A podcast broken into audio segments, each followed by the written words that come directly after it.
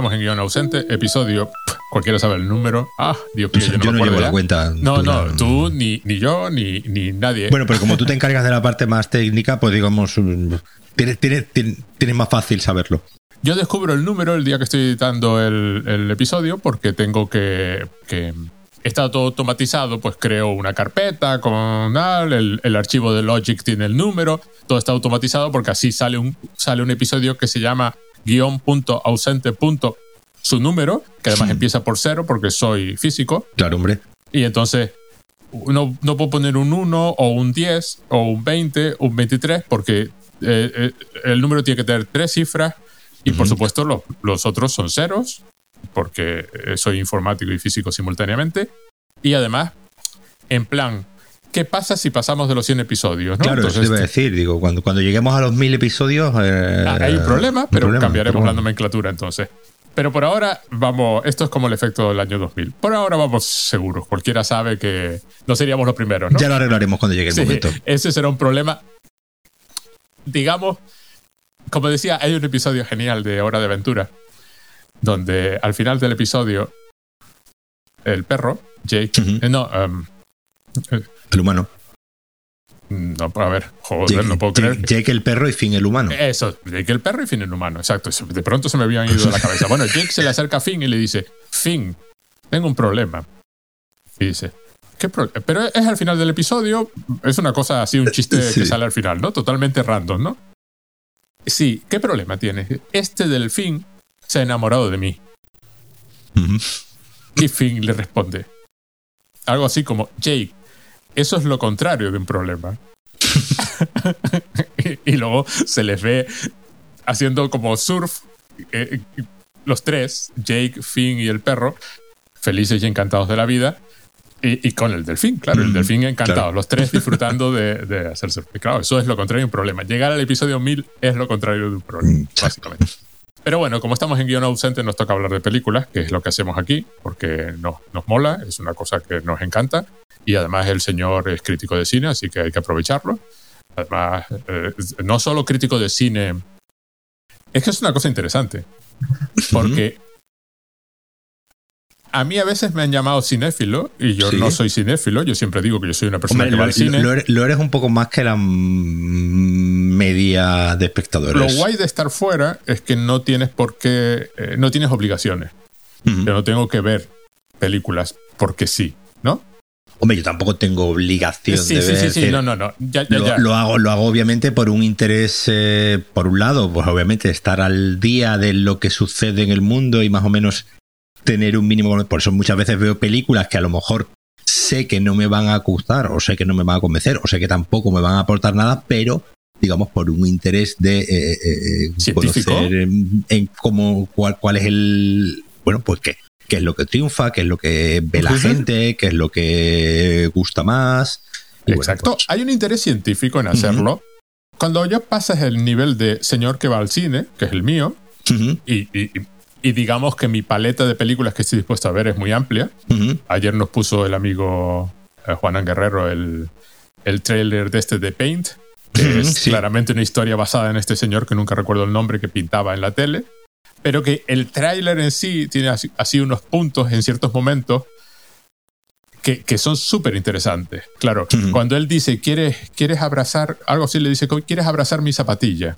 Ujú. Y se quita la zapatilla, se la da y la otra la abraza así. Claro, hay un momento ahí religioso Sí. de, de la zapatilla de Jesús que, que, que te deja así como diciendo esta película, cualquiera sabe por dónde va ¿Por a ir. dónde ¿no? va? Claro. Claro, el tráiler es lo suficientemente vago, Siendo preciso, es decir, el personaje lo reconoces inmediatamente, está Y el, basado y el claramente ti- y el tipo de película que es, más y o el menos. tipo de película que es, pero es a la vez lo suficientemente vago como para que te llame la atención y digas, pues, pues, me interesa.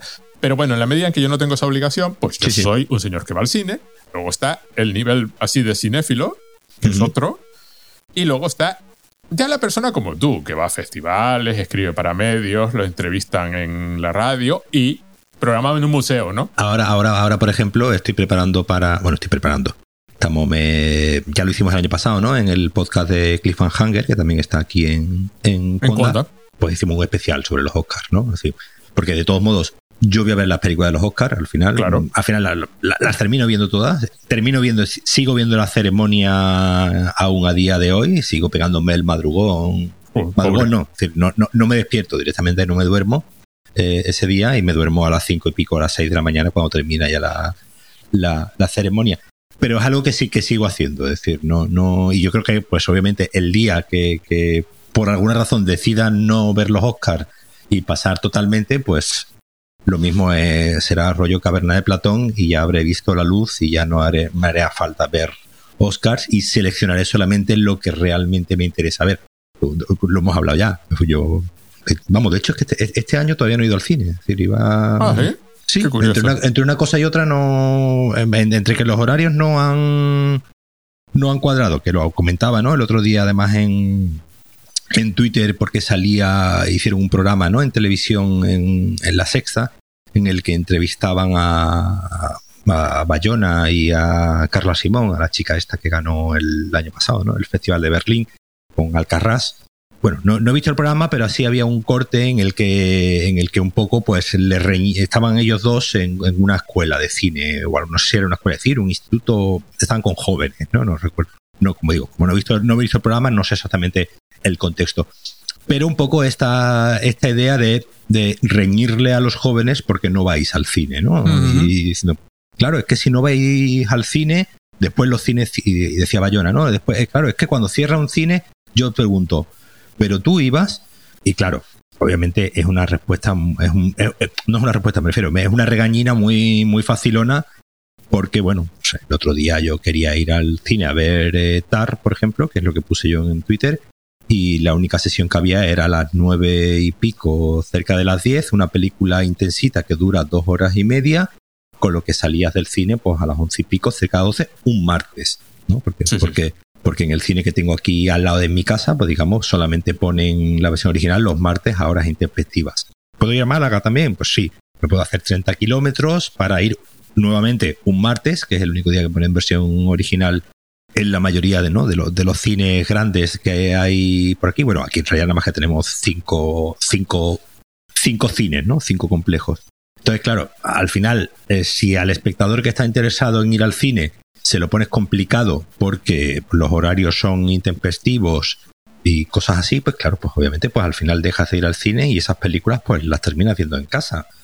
A claro. mí me gustaría haber visto Tar en el cine. Al final la he visto en casa porque es que obviamente ni, ni, ni, me, ni me puedo hacer 70 kilómetros para ir para a ver una, película, para ir a ver una película. 70 kilómetros lo hablo de ida, ida y ida y vuelta, ¿no? Claro. Y, encima teniendo que ir un martes a las 12 de la noche, que, que, que sale a las 12 de la noche, que al final te, acuestas a la 1 de la, de la mañana, ¿no? Entre una cosa y otra. Entonces, eh, en el fondo es un sacrificio que tienes que hacer por, eh, por ver una película. Entonces, cuando ya se convierte en un, en un sacrificio, pues claro, llega un momento y dices tú, no, a ver, los espectadores podemos tener, obviamente, nuestra parte de culpa, parte de culpa, parte de responsabilidad, porque obviamente, pues, también habido el tema de la pandemia, pero bueno, Obviamente tenemos opciones ahora más cómodas que antes no, no teníamos, pero claro, si los cines tampoco lo ponen fácil para que los espectadores vayan a ver las películas que quieren ver, pues al final es una... Ahora estaba saliendo ¿no? la noticia del otro día de que la cadena de cines AMC en Estados sí, Unidos sí. Iba, a, iba a poner diferentes precios como, como ocurre en los conciertos, ¿no? O en el teatro. O en el teatro, ¿no? Que dependiendo de si estás en la platea o si estás en el gallinero, pues te cuesta al final, eh, al final es incorporar clasismo a la cultura. Sí, sí, sí. Al final, el clasismo a la cultura, como ocurre ¿no? en, los, en los conciertos, eh, ahora hay una polémica muy grande, ¿no? Porque, por ejemplo, en los conciertos, digamos, de grandes artistas, que Ticketmaster, digamos, es el gran monopolio de, de entradas, directamente eh, han incorporado ya no que tú no sabes cuánto va a costar la entrada antes de empezar a, al concierto, sino que el mismo sistema va adaptando el precio de la entrada a la demanda que haya. Claro, claro, eso que provoca que las entradas se disparan eh, en, en, artistas grandes, pues eso, tipo Taylor Swift, Harry Styles y artistas así, pues las entradas se disparan de una manera tremenda porque obviamente si hay mucha demanda, pues el precio el precio sube, ¿no? Como decía que él es el mercado amigo. Sí, sí. Pues claro, esto, esto es lo que incorpora al final, y lo hablaba también con un amigo, es un clasismo en, el, en la cultura, en el cine, en el, ya existe en el teatro, ¿no? Ya existen los conciertos. Y esas cosas. Y ya existe en la ópera y ahora ya pues queremos incorporar ese clasismo en el cine donde eh, si, si, eres un muerto de hambre, pues te tienes que sentar en la primera fila y si tienes un poco más de posibilidades económicas o quieres pagar 3 euros más por una entrada, pues ya te puedes sentar en la fila 7 en el centro y ver la película estupendamente, porque obviamente, obviamente esto no va a ir a abaratar el precio de las entradas. Entonces, bueno, eh, está, sí, obviamente estamos en un momento de cambio, estamos en un momento de cambio porque el consumo obviamente está cambiando y, y las entre las plataformas, ¿no?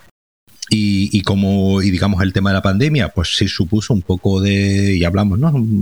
Hace tiempo sobre, sobre el tema, pero se ve que los cines están en modo pánico, incorporando medidas absurdas eh, a sus... Y, y, no pensando nunca en, en, el, en el espectador. El otro día en el tweet este que puse yo mencionaba a, a Yelmo, y eh, me contestaron ¿no? en Twitter, eh, muchas gracias por tu sugerencia. Eh, se la pasaremos a los compañeros de programación. Eso mismo me respondieron en 2017 sí. cuando, les, cuando les comenté, les comenté que Paddington 2 la estaban poniendo a las 10 y media de la noche en versión original. Sí, Paddington 2, una sí, película sí, obviamente infantil que la pones, la única, la única copia en versión original que pones, la pones encima a las 10 y media de la noche, claro, es decir, obviamente eso es un mono borracho programando, ahí no hay un, ahí no, ahí no, ahí no hay un programador, ahí hay un, una máquina que irá haciendo unos, eh, un, pues eso, tendrán ya una inteligencia artificial que irá haciendo ya directamente un algoritmo que directamente ya diseñando la programación y ahí no habrá ni siquiera ya ni un humano planteando qué hacer. Y me acabo de dar cuenta de que efectivamente no he ido al cine en lo que va de año. Quería ver Decision to Live, pero es que me la estaban poniendo en unos horarios también de que yo salgo, saldría me, o me quedaría dormido en la sala o saldría dormido y además en la esa sala. película que además esa película que requiere digamos una concentración eh, especial yo he decidido que el horario ideal para mí es eh, un sábado a las 12 de la mañana no, a mí me encanta ir al cine por la mañana sí. Es que ya sales eh, a la hora de comer y te has pasado la mañana ahí tranquilo. Te aquí durante un tiempo estuvieron poniendo pero bueno yo qué sé es lo de siempre. Aquí durante un tiempo estuvieron poniendo en 2020, un poco antes de la, del tema de la pandemia, estuvieron poniendo matinales en el, en el cine de aquí al lado, pero ya después pues, lo abandonaron. No, es que las matinales aquí eh, eh, tiene cinesa y eso, pero las tienen los domingos. Depende cómo los pilles. Ahora, ahora es muy raro porque las versiones originales ahora están como salpicadas en todo sí. el horario. O sea, cualquiera sabe. Sí, claro. A lo mejor hay, una, hay una, sesión en versión original a las 5 de la tarde y tú dices, ¿por qué a las 5 de la tarde? Aquí, aquí, estaba la de la ballena de Darren estaba a las 5 de la tarde. Sí, sí, pero, como, bueno, nada. No, vale. no, a veces cuadra de fábula. Claro, sí, sí, cual, a veces te viene bien, pero, pero. Es que antes era siempre a partir de las 12 de la noche la versión original, ¿sabes? No sí. había quien fuese al cine, porque a ver... Claro, yo eso lo hacía cuando tenía 20 años y iba mucho a la, a la sesión golfa.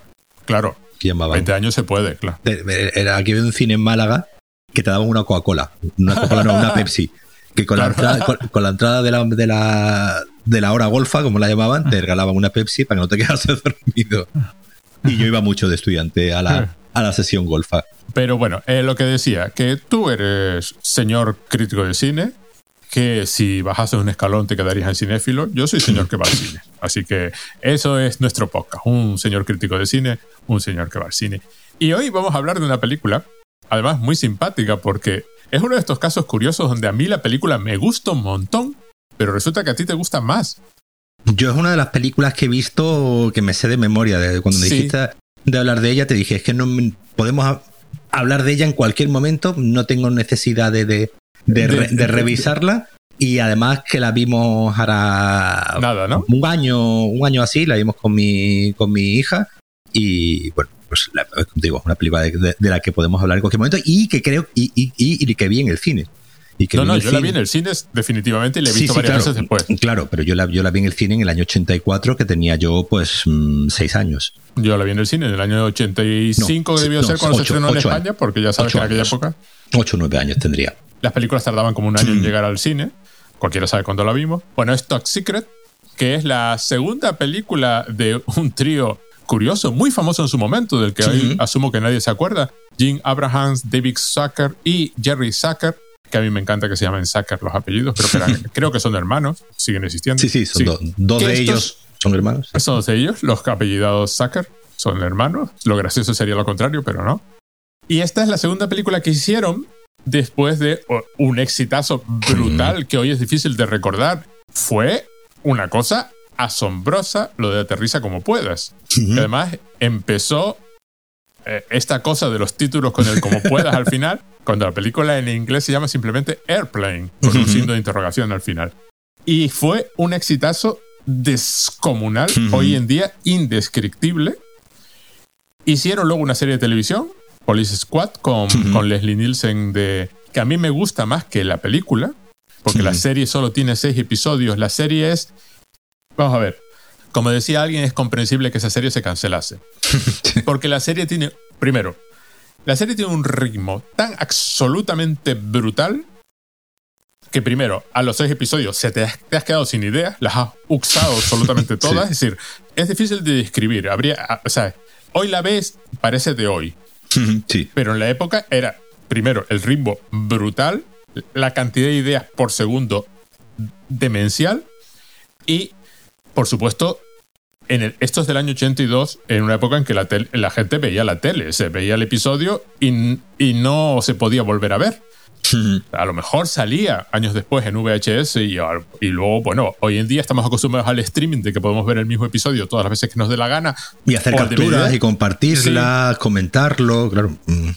increíble.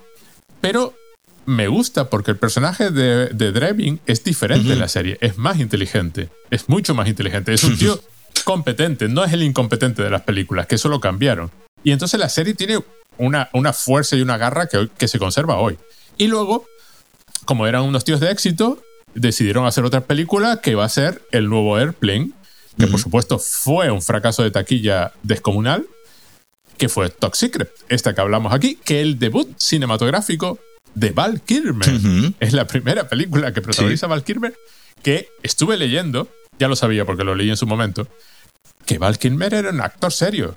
Sí, además, eh, eh, hay un documental en filming muy, muy, muy interesante, porque eh, habla muy bien de eso, de, lo difícil, ¿no? Que es el trabajo del, actor, que es lo que suele ocurrir, ¿no? Siempre vemos a los casos de, éxito, ¿no? Vemos a los actores que han triunfado, vemos a los actores prestigiosos, y después hay gente como Val Kilber que, digamos, él tenía pensado seguir una carrera, él tenía pensado, digamos, llevar su carrera hacia, pues, un tipo de papeles, ¿no? Más serios, más... Pero por cuestiones eh, que obviamente escapaban a su a su control. Obviamente el señor tenía un agente y el señor intentaba siempre buscar los mejores papeles del mundo, pero obviamente no, no está todo, no está siempre todo en tu mano el, encontrar los mejores papeles o que, pues obviamente los directores confíen en ti a la hora de... Y entonces en, este documental, creo que se llama, ah, no, se llama, se llama Val directamente, el, documental, como digo, está en, filming. Es un repaso a su, a su carrera y obviamente habla de, esta película y de lo mucho que, que disfrutó haciéndola esa idea de que, de que él quería ser el siguiente Marlon Brando, ¿no? Él quería ser Un, un, señor respetado, pues eso, pues obviamente pues un rollo, un Daniel de Luis, un Joaquín Phoenix, ¿no? Ahora mismo es el ser ese tipo de actor, ¿no? De, de carácter. Y el pobre, pues, eh, entre problemas, ¿no? Que tuvo él mismo, ¿no? Pues por su por su forma de ser y su comportamiento, pues a veces no, pues no llegaba a cuadrar. Y eh, eh, pues el pobre llegó un momento en el que se tuvo que poner a montarse sus propias obras de, de teatro, eh, hizo una gira, eso lo cuenta en el documental, ¿no? Hizo una gira teatral por todo, por todo Estados Unidos haciendo, haciendo un monólogo hasta que le ocurrió el, pues un poco lo que, lo, que le ocurre ahora mismo, ¿no? Tiene el, hombre pues le, entró un, cáncer, un tumor en, el, en la garganta y perdió totalmente la voz y de hecho en la película de, Top Gun Maverick de, del, año, del año pasado tiene un, tiene un papel muy, muy bonito, es decir, está muy bien traído su personaje. En la película se, él tiene la, ya la, voz eh, perdida y se expresa ¿no? a través de un, de un ordenador, pero eh, eh, está muy bonita cómo, cómo han recogido su, su, papel. Y está muy bien tratado en la película, en la de Top Gun Maverick, esa idea del, del hombre que pudo ser alguien y que por circunstancias, obviamente una es eh, la salud, pues al final, digamos, se queda un poco en ese punto, en ese punto intermedio en el que, pues, el, señor, pues, obviamente no logró, no logró, sigue siendo un señor muy, muy conocido y muy querido, pero digamos no logró ese estatus de actor serio que él siempre eh, buscaba. Este señor es graduado de Juilliard, que es la escuela de, todo este tipo de cosas, de, de, música, de, actores. Este señor canta y baila en la película y canta y baila él. Él, sí, sí. Y cuentan que cuando se presentó el papel, que es Nick Rivers, un músico de rock americano al que mandan a la Alemania una de ellas. Sí. es, decir, es, es, una película loca como poca. Sí. Y pues creo que fue a la, audición, pues vestido de Elvis, básicamente. Eh, claro, era un actor serio y los comentan los directores que le hicieron un, flaco favor a este pobre hombre con este personaje, porque el personaje no tiene absolutamente nada, efectivamente, es que es un, cabeza hueca que canta y baila, no tiene nada. Y la gracia que tiene se la daba al Kirmer.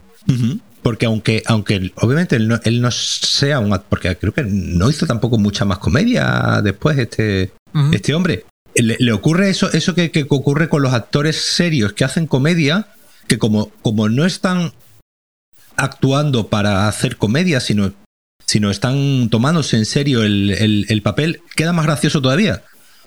Porque, precisa, porque precisamente eh, eh, ellos están tomando, que, al final es lo que ocurre, ¿no? La comedia, la comedia es un género muy que hay que tomarse muy, muy en serio, en el sentido de que es muy que, que hacer reír es más difícil de lo que parece y ya no que, no que es hacer reír, sino que, que un chiste sea universal, ¿no? Es decir, que, en cualquier lado se rían con los mismos chistes, que porque obviamente esta película juega mucho con digamos con el tema de, ¿no? de los americanos contra los, los europeos, los americanos contra los alemanes, es decir, y contra los rusos, sí, sí. Contra los rusos, es decir, hay, muchos chistes que son muy. que le ocurría, ¿no? A, a todas las comedias de, este, de, esta gente, que son chistes muy coyunturales y que llega un momento, pero que yo creo que el, que el gran valor de, de, Val Kilmer es precisamente que sea un actor serio que no está intentando hacer el payaso, sino que está en todo momento metido en su personaje. Sí, sí, sí. Esa es la parte graciosa, porque, a ver, lo ves moverse, cuando lo ves bailando, dice, este tío se lo tomó con una seriedad que, que otro no se lo hubiese tomado. Es, un, poco un caso, eh, salvando las distancias, es un poco el caso de Leslie Nielsen en, la risa como pueda. Sí, un actor que, ya, aparentemente ya había hecho comedia, pero sin éxito, pero un actor serio, dramático, que, que de pronto lo metes en la situación esta. Y claro, por supuesto, el personaje. Nick Rivers, cantante de rock que tiene un montón de éxitos, las típicas canciones, parodian bastantes de las canciones así en plan Beach Boys y estas cosas, y Elvis Presley, que las canta y las baila en la película, él, además con unos movimientos brutales cuando está bailando, que te das cuenta de que el tío tenía unas capacidades muy superiores a la película que está haciendo. Sí, sí, sí, ah, bueno, no, no a la película, al papel. te entiendo, te entiendo. Al, papel que le están pidiendo. Claro, es lo que dicen los directores. Hicimos un personaje super plano 2D. Todo lo que tú ves en la película de Nick Rivers que sale del personaje 2D es Val Kilmer. No es nada que ellos pusieran en la película. La película no va de eso, ¿no?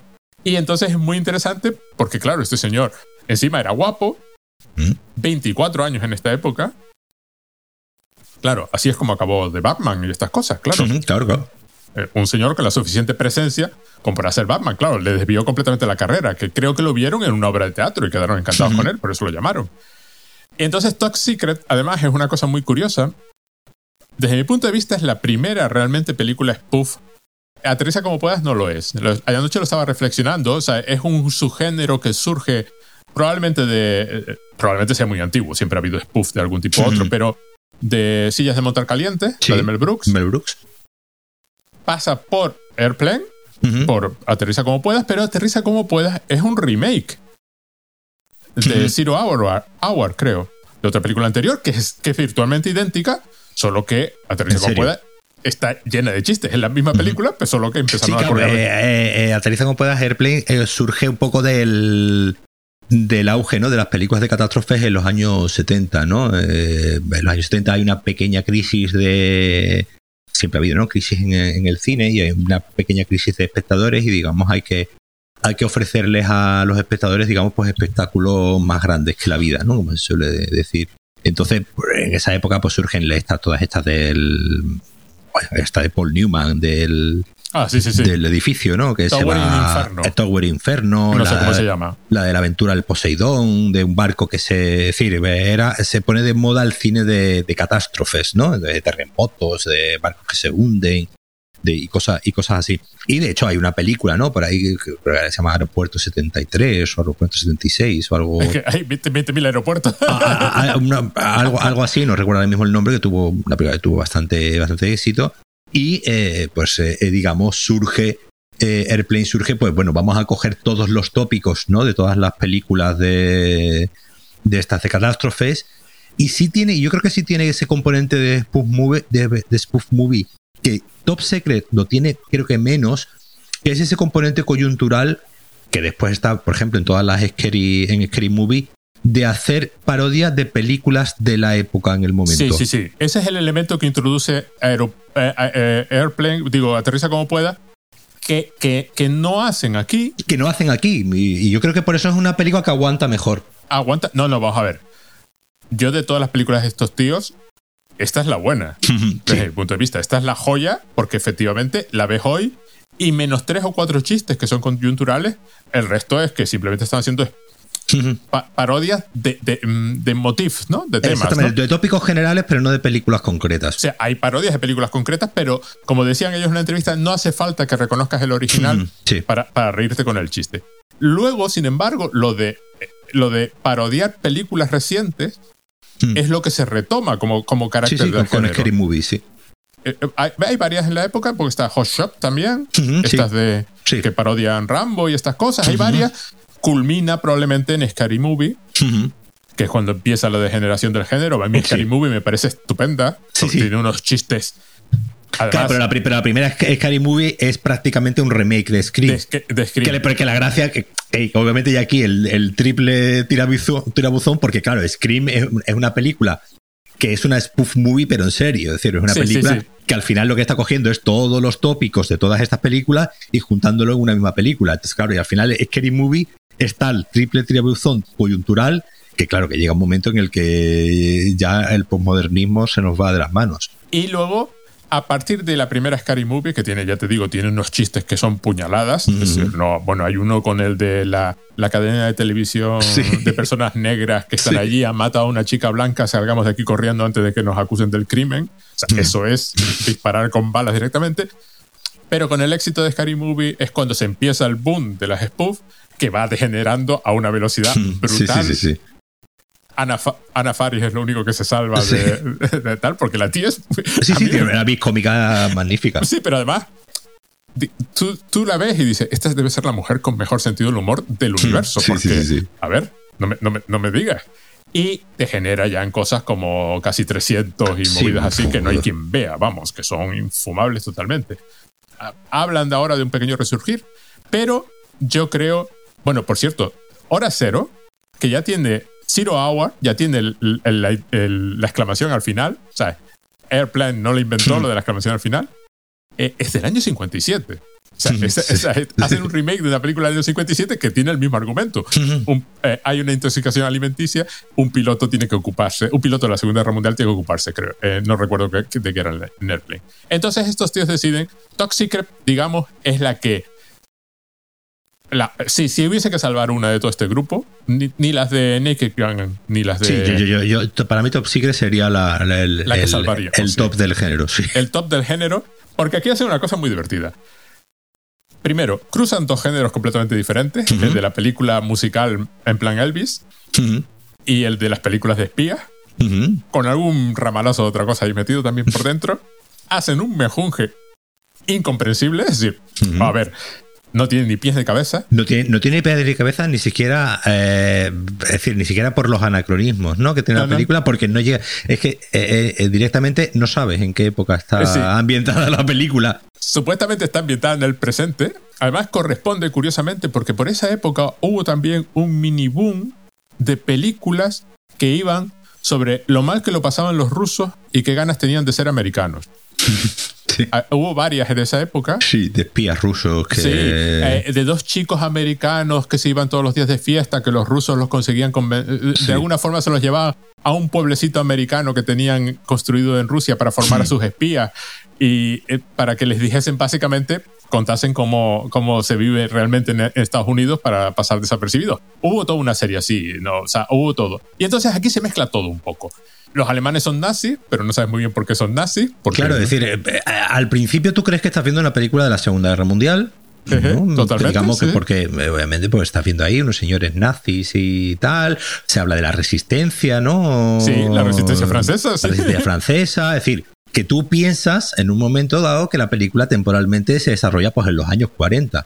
Pero obviamente la película empieza con esta escena de, de la playa, ¿no? De donde, está, sí. donde es un vídeo de los Beach Boys, ¿no? Sí, sí, sí. Que es una música de los años 60. Es decir, claro, entonces ya, ya, ya sabes que no, no, no, es decir, musicalmente, claro, y musicalmente, sí, bueno, Elvis, pues, pues es un señor de los años 50, con lo que tampoco vivió la, por mucho que tuviese que ir a la mili, no, no vivió la Segunda Guerra, no vivió la Segunda Guerra Mundial, ¿no? Como, como le estaba. Entonces, claro, y después aparatos tecnológicos que aparecen en la película, muchos son avanzados, otras veces los teléfonos son, eh, son, antiguos y el vestuario tiene, tiene una mezcla de, de, anacronismos que llega un momento en el que no estás seguro en qué época en qué época está ambientada la película, porque claro, tampoco puede estar ambientada en el año 80 porque la tecnología no es la de los años la de los años 80. Entonces yo creo que yo creo que eso eh, es una de las grandes locuras de la, de la película, esa, esa idea de, de ya no jugar con los anacronismos, que suele ser una fuente ¿no? de, chistes, sino ya directamente de, mezclar eh, cinco épocas temporales eh, sin, sin, ton, sin ton ni son y precisamente sin sentido. Es que hay un punto surrealista en todo esto, claro. Eh, hay un momento que simplemente es pura asociación de ideas. La película empieza con una reunión de lo que tú ves y desde tu punto de vista son nazis, pero que están construyendo una bomba para atacar a la OTAN que va a tener a todos sus submarinos en el estrecho de Gibraltar y tú dices, bueno, ¿de qué va esto? Y están para despistar al mundo, esta, esta, es la lógica de la película, han hecho un festival cultural donde va a venir a cantar un cantante eh, soviético, porque además los rusos son soviéticos y los rusos existen, y, y entonces, y de paso pues viene Leonard Bernstein de Estados Unidos, pero no puede venir, así que mandan a este señor, que es un. Leonard Bernstein, que es judío, además. sí, sí. y, mandan a este señor, este señor, que es músico de rock, y, dice: Además, podemos poner una de sus cosas. Y sacan un disco y ponen el disco y empieza a sonar música de rock. Y es cuando empieza el videoclip este de surferos que a la vez disparan sus escopetas. Y es todo un es todo un videoclip de los Beach Boys. Con los créditos, ¿no? De la película. Con, los créditos de la película, pero donde lo que ves es a un montón de gente con escopetas corriendo por ahí. Y hay una escena donde van todos los surferos hacia la playa, corriendo. Y hay una viejecita en medio sí, también corriendo, sí. Con una escopeta. y es este tipo de humor. Vamos a ver, es además una película tremendamente visual en los gags que hace, ¿no? Sí, sí, sí, sí, sí. Es asombroso. ahora, seguimos, pero bueno, básicamente, pues él, lo típico, acaba conociendo a una que es la hija del científico con los nazis, que no son nazis, porque es Alemania del Este, una cosa así, que, que están obligando para construir la bomba que es capaz de atraer los submarinos y fijarse a cualquier submarino, pero entonces la resistencia, a él lo meten en la cárcel por ayudar a esta chica, es donde conoce al padre, al final consigue escapar, acaban en la resistencia francesa, se encuentran con el antiguo novio de ella, que tiene un... Bueno, ya llegaremos a esa historia porque es brutal, consiguen eh, rescatar al padre y la película acaba yéndose en avión, pero en plan corte total, es decir, la película termina, ¿no? Sí, sí, ya está. o sea, está, escapan y ya está. Se escapan y ya está. Pero lo que decía, me asombró desde el primer momento, no recordaba Mira que la vi hace relativamente poco. Lo tremendamente visual que es, pero claro, al verla para comentarla, te vas quedando. Hay una escena brutal cuando sale el típico mapa y, se ve, y se ve el tren moviéndose. Luego se ve que se suben a un coche. Empiezan a moverse por el plano de la ciudad. Empiezan a cruzarse con otros coches y son puntitos, claro, y empieza a llenarse las calles de puntitos y tú dices, ¿a dónde va este chiste? Claro. y, aparecen, y aparece Pac-Man y se empieza a comer los puntitos y aparecen los fantasmitas de Pac-Man. Pero es un chiste totalmente visual. Y así es Un montón, un montón de veces. Pues después también tiene líneas de, líneas de diálogo también hilarantes. Y yo creo que es, que es, lo que hace la película, ¿no? Combina muy bien, por, una, por un lado, el, el, choque ¿no? visual, tú como comentabas esa, e, e, ese tramo inicial, ¿no? Donde está, pues eso, haciendo surf y hay gente que está con escopeta matando a los surfistas y no, hombre, están cazando están cazando y, están haciendo tiro, al blanco y tiro al, tiro al blanco y de repente aparece esa viejecita por ahí pues obviamente la película juega continuamente al shock visual. La película está llena de, también de, diálogos y de, y de, y de líneas no al principio no cuando cuando aparecen cuando están ¿no? en el que le piden los pasaportes no o, o, cuando él, cuando lo meten a él me estoy acordando cuando lo mete a él en la, en la cárcel y llega el representante y le piensa decir, Nick, lo he intentado todo, ah, eh, ha llamado a la embajada, he llamado al gobierno alemán, he llamado al consulado, he, llamado con, he hablado con Naciones Unidas y no consigo que mi mujer llegue a ningún orgasmo. Claro, es decir, ese, ese, ese, momento en el que, claro, tú estás diciendo, esto a ver dónde va a llegar, porque tú sabes que ese señor que está hablando de repente muy seriamente de que, de que, de que el Nick está en la cárcel y que ha intentado sacarlo, el hombre empieza a decir esas frases y tú sabes que va a llegar a algún... sabes, que va a llegar a algún lado que no es precisamente el que tú te esperas, pero esa, eh, eh, eh, cómo la película continuamente te va rompiendo la. te va pegando quiebros, ¿no? Y te va, y te va rompiendo la expectativa de lo que tú esperas, ya sea con una imagen o ya sea con una línea de, de diálogo, es brutal. Además, en esa escena encima Val Kilmer responde totalmente en serio. Claro, O sea, de pronto se olvida de que él está en la cárcel y, ah, y saca el aparato este que le da el, el, el anal intruder para que prueba con esto. Y luego es cuando dice, y el, el otro se va diciendo, además no te preocupes, que te van a soltar, que es cuando lo vemos que luego se lo llevan a, a ejecutarlo. Me pareció fascinante porque uno la versión moderna de este tipo de películas es, es más chiste de diálogo. claro. Y más parodia de que quieres que identifiques la película concreta, la escena concreta mm. Que están parodiando. Pero aquí no hacen eso. Aquí es porque yo creo que lo que hacen es precisamente coger los tópicos del, de los géneros que, que, bueno, porque que todo el mundo conoce, pues el género de espías, el género de película un poco bélica, ¿no? O de, en este caso, pues de, de, la resistencia. obviamente los tópicos románticos, ¿no? Que tiene la, de películas románticas que tiene que tienen todo en todo momento, ¿no? Hay, yo tengo aquí una línea apuntada, una línea apuntada también que que cuando él dice, no soy el primero que se enamora de una chica en un restaurante que termina siendo la hija de un científico secuestrado, la cual pierde a su amor de juventud en una isla desierta, el cual se convierte en el líder de la resistencia francesa. Es como una película mala. Le contesta ella. Y, y miran a la cámara. Sí, miran a la cámara como, como diciendo, estás viendo una película mala, ¿no? es, es, una cosa. Y además, es curioso porque los, los, los hackers en las entrevistas parecen creer que es una película mala. claro que parecen creer que la buena es, la anterior. Eh, eh, aterriza como pueda, o cualquiera de las siguientes.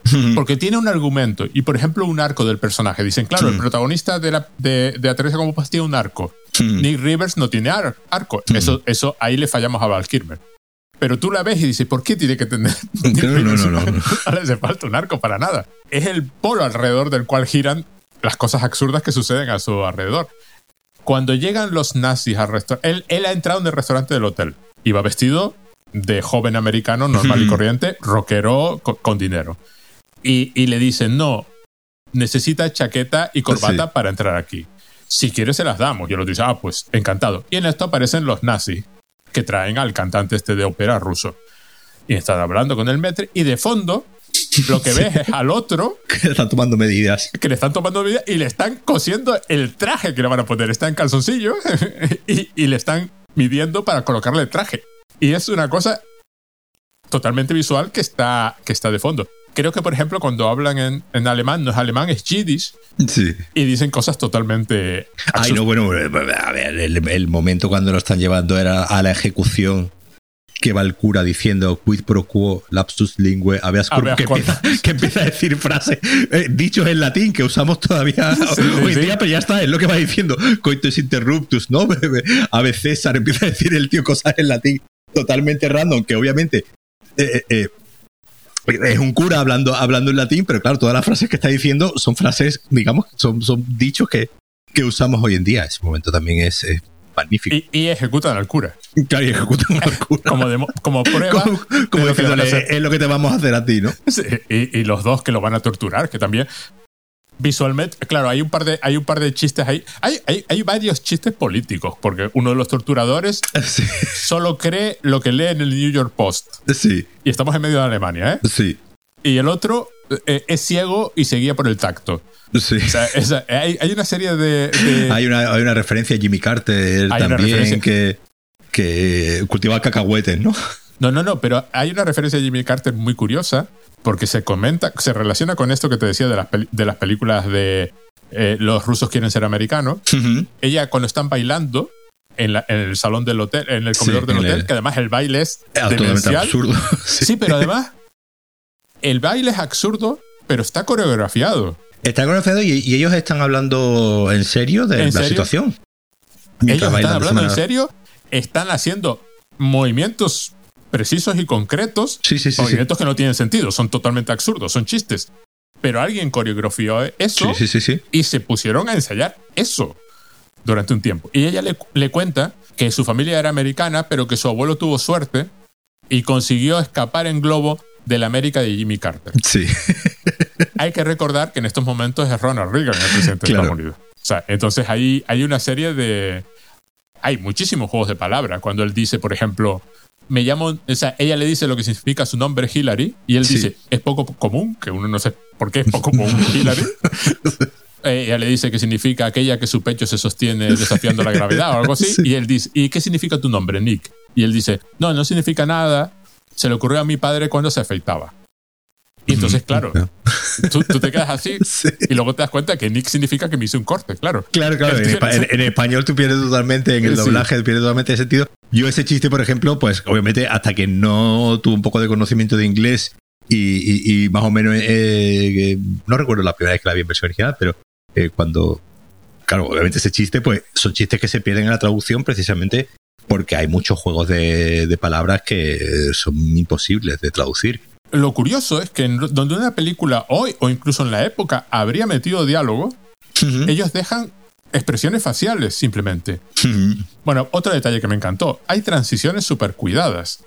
Que hay una en que los soldados alemanes están mirando hacia el hotel y de pronto hacen una transición a los que están bailando dentro, dejando los dos cuerpos de los animales. Eso es también hacer chistes con el montaje. Con- eso, exacto, eso es sí, también hacer humor que, que al final es. eh, eh, estamos en cine y, y, eh, todos se tiene que expresar con la, con la imagen. Y que haya, y que haya esos, esos chistes simplemente por la asociación del, del montaje, ¿no? Que al final, obviamente, pues el chiste siempre es lo imprevisto.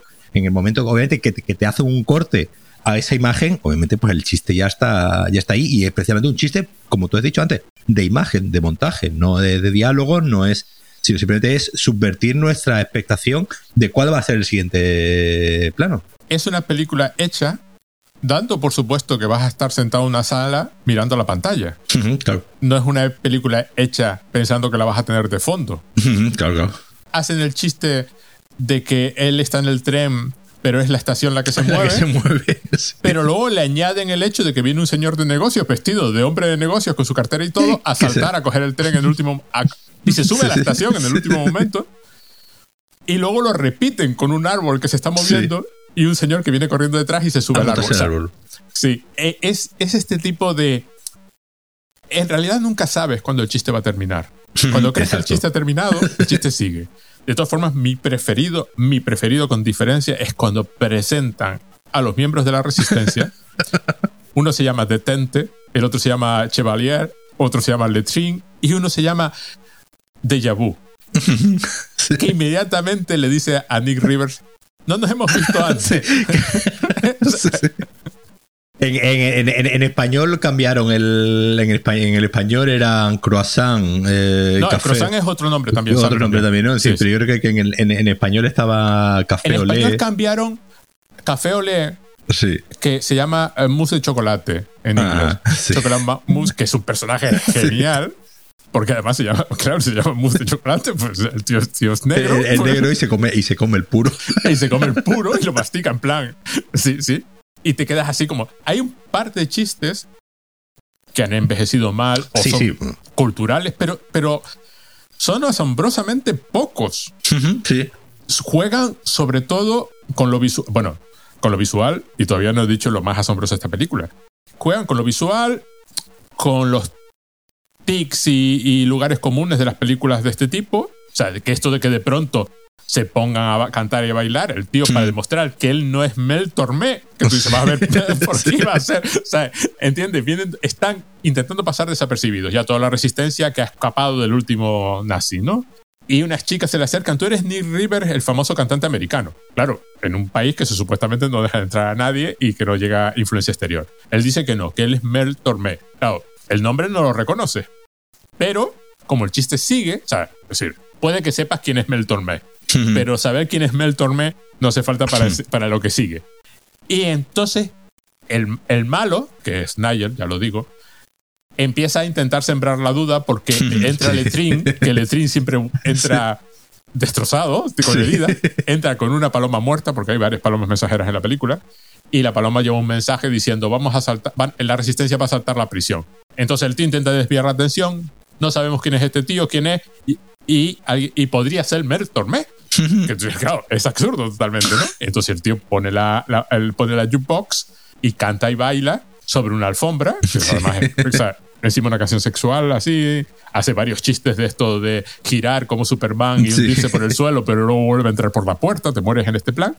Y cuando terminan, alguien dice, este no es Mel Tormé. sí, ya, pero a ver, ¿qué, qué, ha sido esto? ¿no?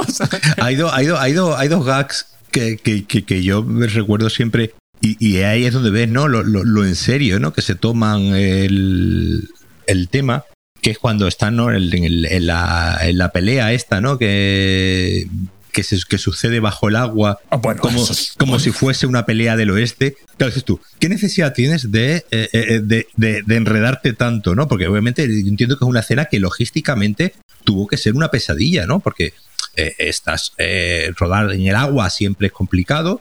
En un tanque de Pinebot Studio, claro, decir, con los submarinistas fuera de plano. Claro, llenar y montar un set del oeste en un, en un tanque de agua para hacer una pelea de, pues eso, de, de, pues una pelea del oeste, ¿no? Típica, pues con la típica, la silla que te dan en la, en la espalda, eh, los disparos, es decir, todos los tópicos de una película del oeste, pero debajo del agua, ¿no? Yo, yo supongo que cuando fueron a la, a la productora le dijeron, queremos rodar esto, dijeron, esto va a costar un dinero, porque obviamente, eh, y yo supongo que le dirían, bueno, no podéis recrear la, la, escena del oeste que no sea debajo del agua, que sea en una situación, digamos, más, más fácil.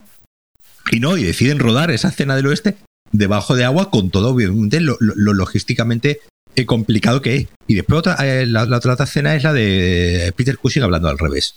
Bueno, eso sí, sí, pero primero la escena de, lo, esa la vamos a dejar para después, porque eso, eso ya es demasiado, eso ya es demasiado, porque hay que ver las ganas, ¿no? Pero lo del oeste además es divertido porque la película estaba presupuestada en 8 millones de dólares y creo que costó un millón menos. o sea, encima, lo hicieron más barato. Ahorraron. Y aquí es que aparentemente Val Kilmer consiguió su, certificado de submarinismo para hacer esa escena. Claro. Y, y, creo que el hombre luego disfrutaba del submarinismo.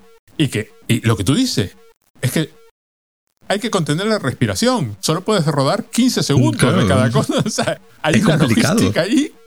Y el tío se pone el sombrero al final. o sea, es una cosa demencial. Demencial, totalmente demencial. Mi gag es la típica escena de un carro de película alemana de los años 40-50, donde das por supuesto que va cantando el señor que lleva el carro. Sí pero descubres cuando se acerca que el que canta es el caballo. pero es que el chiste sigue. Bueno, cuando pregunta, llegan a la, a, la, a la, granja donde está la resistencia y preguntan, ¿esta es la granja de, claro, dice de papas, ¿no? Y el otro dice, sí, sí, yo soy el señor papas. cosa? Pero cuando se va al carromato, el caballo empieza a cantar una canción de los Beatles. sí. Dice Hard Day's Night. ¿no? o sea, I'm working like a... O sea, Ah, y además el caballo estaba enfermo, o sea, por, eso, o sea, por eso no cantaba del todo. O sea, es una cosa. y hay mucho de tos y todo. Sí. Hay una serie de cosas que tú dices, bueno, no, no tenías que tomarte tanto trabajo. Claro. Que es donde llegamos a la escena que tienes que haber visto mil veces, aunque no hayas visto la película. El asunto está, esta escena de 88 segundos aparentemente, Ujú. donde entran en la librería sueca, que está hecha al revés. Se Ujú. rodó al revés. Ujú. Es decir, sabes que está rodado al revés, pero la única indicación deliberada es que el perrito del final sale caminando hacia atrás. Entonces, ellos entran por la puerta en lo que vemos en la pantalla y salen por una barra de bomberos. Pero la escena en realidad está rodada al revés. Ellos bajaron por la del bombero, hicieron todos los movimientos hasta salir por la puerta. De forma que si lo invertimos, queda esta escena. Diálogos incluidos, claro. Diálogos incluidos. ¿Por qué? Este es también otro caso curioso donde se cumple esa regla que ellos decían, la de que el chiste, aunque no entiendas la referencia, haga, o sea, Claro. encaje igual y haga gracia, que es el de la lupa de Peter Cushing, de Peter Cushing. que es de una de las películas de Peter Cushing, de, la, de una de las de Franklin, La maldición de Frankenstein, creo que es. Y Peter Cushing pues tiene una lupa enorme delante de un ojo y entonces ves su ojo grande, cuando aparta la lupa resulta que no, que su ojo es así, grande. así y luego se ponen las gafas y las gafas tienen una, una más grande que otro. pero hacen cosas como poner libros en las estanterías que el Neil River va lanzando Sí. y va encajando. Y tú dices, a ver, tomarse esa molestia, ¿no? Es una ingeniería audiovisual que va más, que yo creo que va más allá del simple querer hacer gracia o querer hacer un chiste. Por eso, por eso eh, es una película que, que además, y esto digo totalmente en serio, cinematográficamente tiene mucho valor porque precisamente lo que hace es aprovechar mucho de los recursos del cine, ya no solamente de los que estamos hablando temáticos, narrativos, sino ya visuales, eh, muchos, eh, eh, muchos recursos del cine, como, como de eso, pues, como este, ¿no? De usar la cámara, la cámara hacia atrás para crear un, un efecto de, de extrañamiento, porque al final es lo que es el objetivo, ¿no? De la, de, la película, ¿no? Que estés continuamente, como hemos dicho antes, la película está continuamente su- subvirtien- subvirtiendo algo que está dentro de un tópico, es decir, tú, tú esperas ¿no? que va a haber una serie de, de- de tópicos, pero y la película está continuamente eh, eh, desmontándote ¿no? esos tópicos. Y ese, esa idea de jugar con lo, con lo cinematográfico, es decir, con la imagen, con vamos a rodar debajo de agua o vamos a rodar esto al revés para crear una serie de efectos de extrañamiento que ni siquiera tienen que ser graciosos per se, porque, porque digamos que, que, que él coja una serie de libros y haga así con la mano y los, y los meta Los, en, que- la, en librería los lanza al aire y Sí. encajan en su y encaja en el sitio. Ya está. En, en sí, tampoco tiene ni siquiera que ser eso gracioso. Es, decir, es un chiste que. Pero claro, el- el- eh, a ti como, como espectador te das cuenta de que estás eh, continuamente viendo algo extraño, viendo algo que no es lo habitual, ¿no? Lo que hemos hablado siempre de- del, cine como una ventana al mundo o el cine, en este caso, como una, como una ventana a un mundo con unas reglas que llega un momento que no sabemos cuáles, eh, cuáles son, ¿no? De que en la que ya, ya no es que sea absurdo porque las situaciones sean absurdos, sino ya que es que visualmente llega un momento en el que, entiendes, nada tiene sentido porque es el, es el, es el objetivo de crear imágenes, digamos, nunca, nunca vistas e, ima- e- e imágenes y, y gags precisamente con, con- con el movimiento de la con el movimiento de la, de la imagen totalmente eh, eh, sacados de quicio en el, en el buen en el buen sentido claro Es que tú lo piensas y dices, claro, esa escena se rodó al revés. Val Kilmer estaba con la mano esperando que alguien le lanzase el libro desde arriba. Que el efecto es completamente diferente. Claro, Claro. el fusilamiento de la gravedad. es Pero luego piensa, Val Kilmer se tenía que colocar en un sitio concreto y mover el brazo en una posición concreta y el otro empujar con una fuerza concreta para que todo eso tenga sentido y, salga la escena. Y, y tú dices, es lo que tú dices. Se tomaron un trabajo que por supuesto hoy ninguna película de spoof se tomaría. no claro Y eso es lo que eleva a Toxic. sí O sea, sí, sí un- totalmente A ver, cuando ellos entran en una sala, en una habitación que pone prop, sí entran y está llena de hélices, que es un chiste en inglés, claro, propellers en lugar de props, que son la- las cosas que se usan para una actuación. En este caso están en. el- bueno, todo lo del ballet, también te mueres la escena del ballet, porque es un chiste puramente visual también, ¿no? Sí, me estoy acordando. y cuando se ve a la bailarina de pronto saltando, por entre los, penes de los, de, los... de los bailarines, todo exagerado. La señora que de pronto con los, cuando los ve aparecer a los bailarines, eh, coge y se pone los binoculares para ver bien. O sea, este, todo este tipo de detalles. Cuando él agarra la cara del malo, y, la deforma. Y se, queda, se queda cogida. Deformado. En esa, en esa escena que, que, que, es un gag que de dos segundos, porque no es más, ¿no? La, la, le pone la mano en la cara, le pone la cara, hace así, y se le vuelve ya a recuperar la cara bien. Tú imagínate el esfuerzo de maquillaje que tuvo que haber ahí, de, varias horas ese señor estando en maquillaje, para un plano que dura, para un chiste que dura un segundo, porque no dura, no dura más, y, y, y, el esfuerzo que, que implicó ese, ese chiste nada más, pues como digo, de, de maquillaje, pues obviamente Ahí tendrían que hacer toda una serie de pruebas de maquillaje y pegarse un tiempo simplemente para un plano, para un chiste y un plano que dura dos segundos, que no dura más. Es que no es nada. Eh, de hecho, aquí hay dos aspectos interesantes. Por ejemplo, en ese chiste, él le agarra la cara y se le queda marcada en la cara la, la, deformación de la cara queda permanente. Entonces, dos cosas. Primero, nada de diálogo. Es un chiste puramente visual. No hay, no hay ningún reconocimiento de que eso esté pasando. Y luego, nadie mira a la cámara en ese momento. solo hay una mirada a la cámara, solo hay un reconocimiento de que podemos estar en otra cosa en un momento determinado. Pocos años después, cuatro años después, en el primer eh, Naked Gun, el primer... Dispara como puedas, no sé cómo eh, eh, no, Atrápalo como puedas. Atrápalo como puedas. El Drevin le está pegando a la Ayatollah Khomeini. Sí y le quita, la, le quita lo que lleva puesto en la cabeza y de pronto lleva un mohawk de color rojo y Leslie Nielsen mira la cámara. Nada más empezar la película. A mí lo que me encanta de Top es que eso no pasa. Ya, El chiste se da y a otra cosa. Pero lo de los propellers, está, la habitación está llena de hélices, vale, colgadas de la pared, y ellos siguen con su diálogo normal y corriente, el diálogo de la película en la que están. De hecho, bloquean la puerta con una de las hélices de madera gigante. Ella abre la ventana y mira abajo.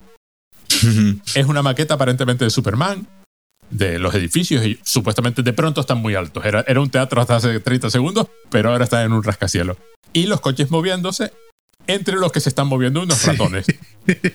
y tú, ya, bueno, vale.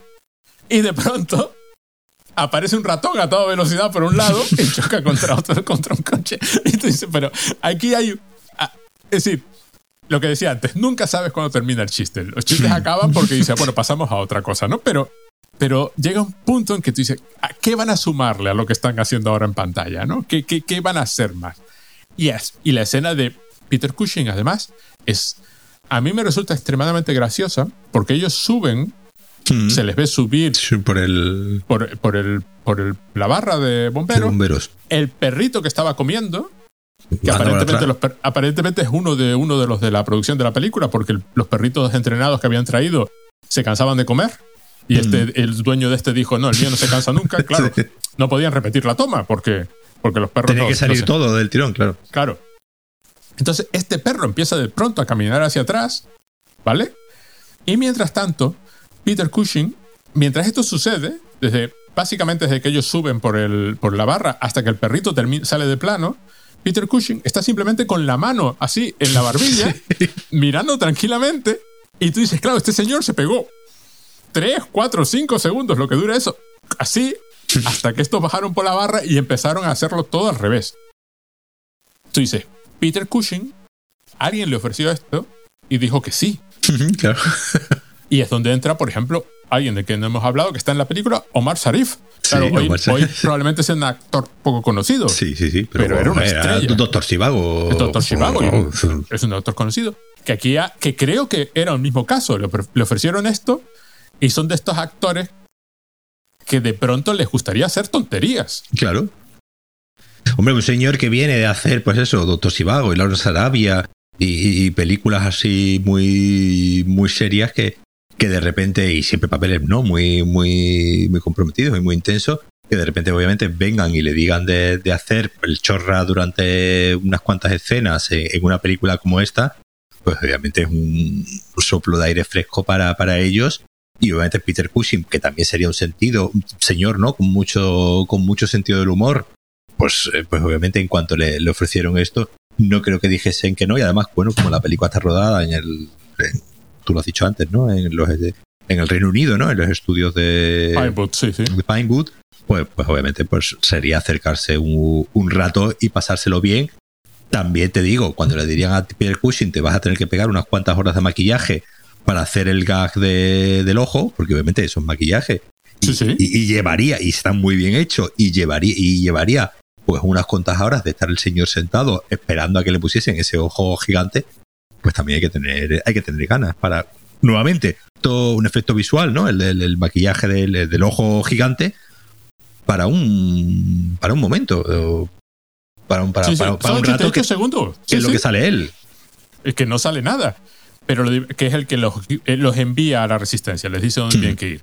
Pero que esa escena la eliminas y la película no cambia. Sí, sí, sí, sí. Pero, pero la escena eleva la película. O sea, llega un punto en que, en que el, lo, lo que tú decías antes, lo dispuestos a hacer algo cinematográfico, ¿no? Hmm. A decir, ¿cómo hacemos que esto se eleve, que no sea lo, que no sea lo, lo- lo normal? Vamos a ir a la librería sueca, ¿no? Sí. Podríamos haber sacado una librería sueca en el Berlín de, de- da, da igual, ¿no?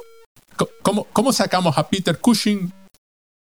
Porque claro, tú te imaginas ahora, dice, Peter Cushing está haciendo todo eso al revés, los tres actores están caminando de espaldas y Peter Cushing en un momento dado se tiene que colocar detrás del mostrador de la tienda, agarrar la lupa y colocársela en ese ojo para que el chiste tenga efecto. Y, y tú dices, pero aquí hay un, un compromiso de horas y, Sí, sí, y horas y horas de compromiso para lograr que esto salga, ¿no?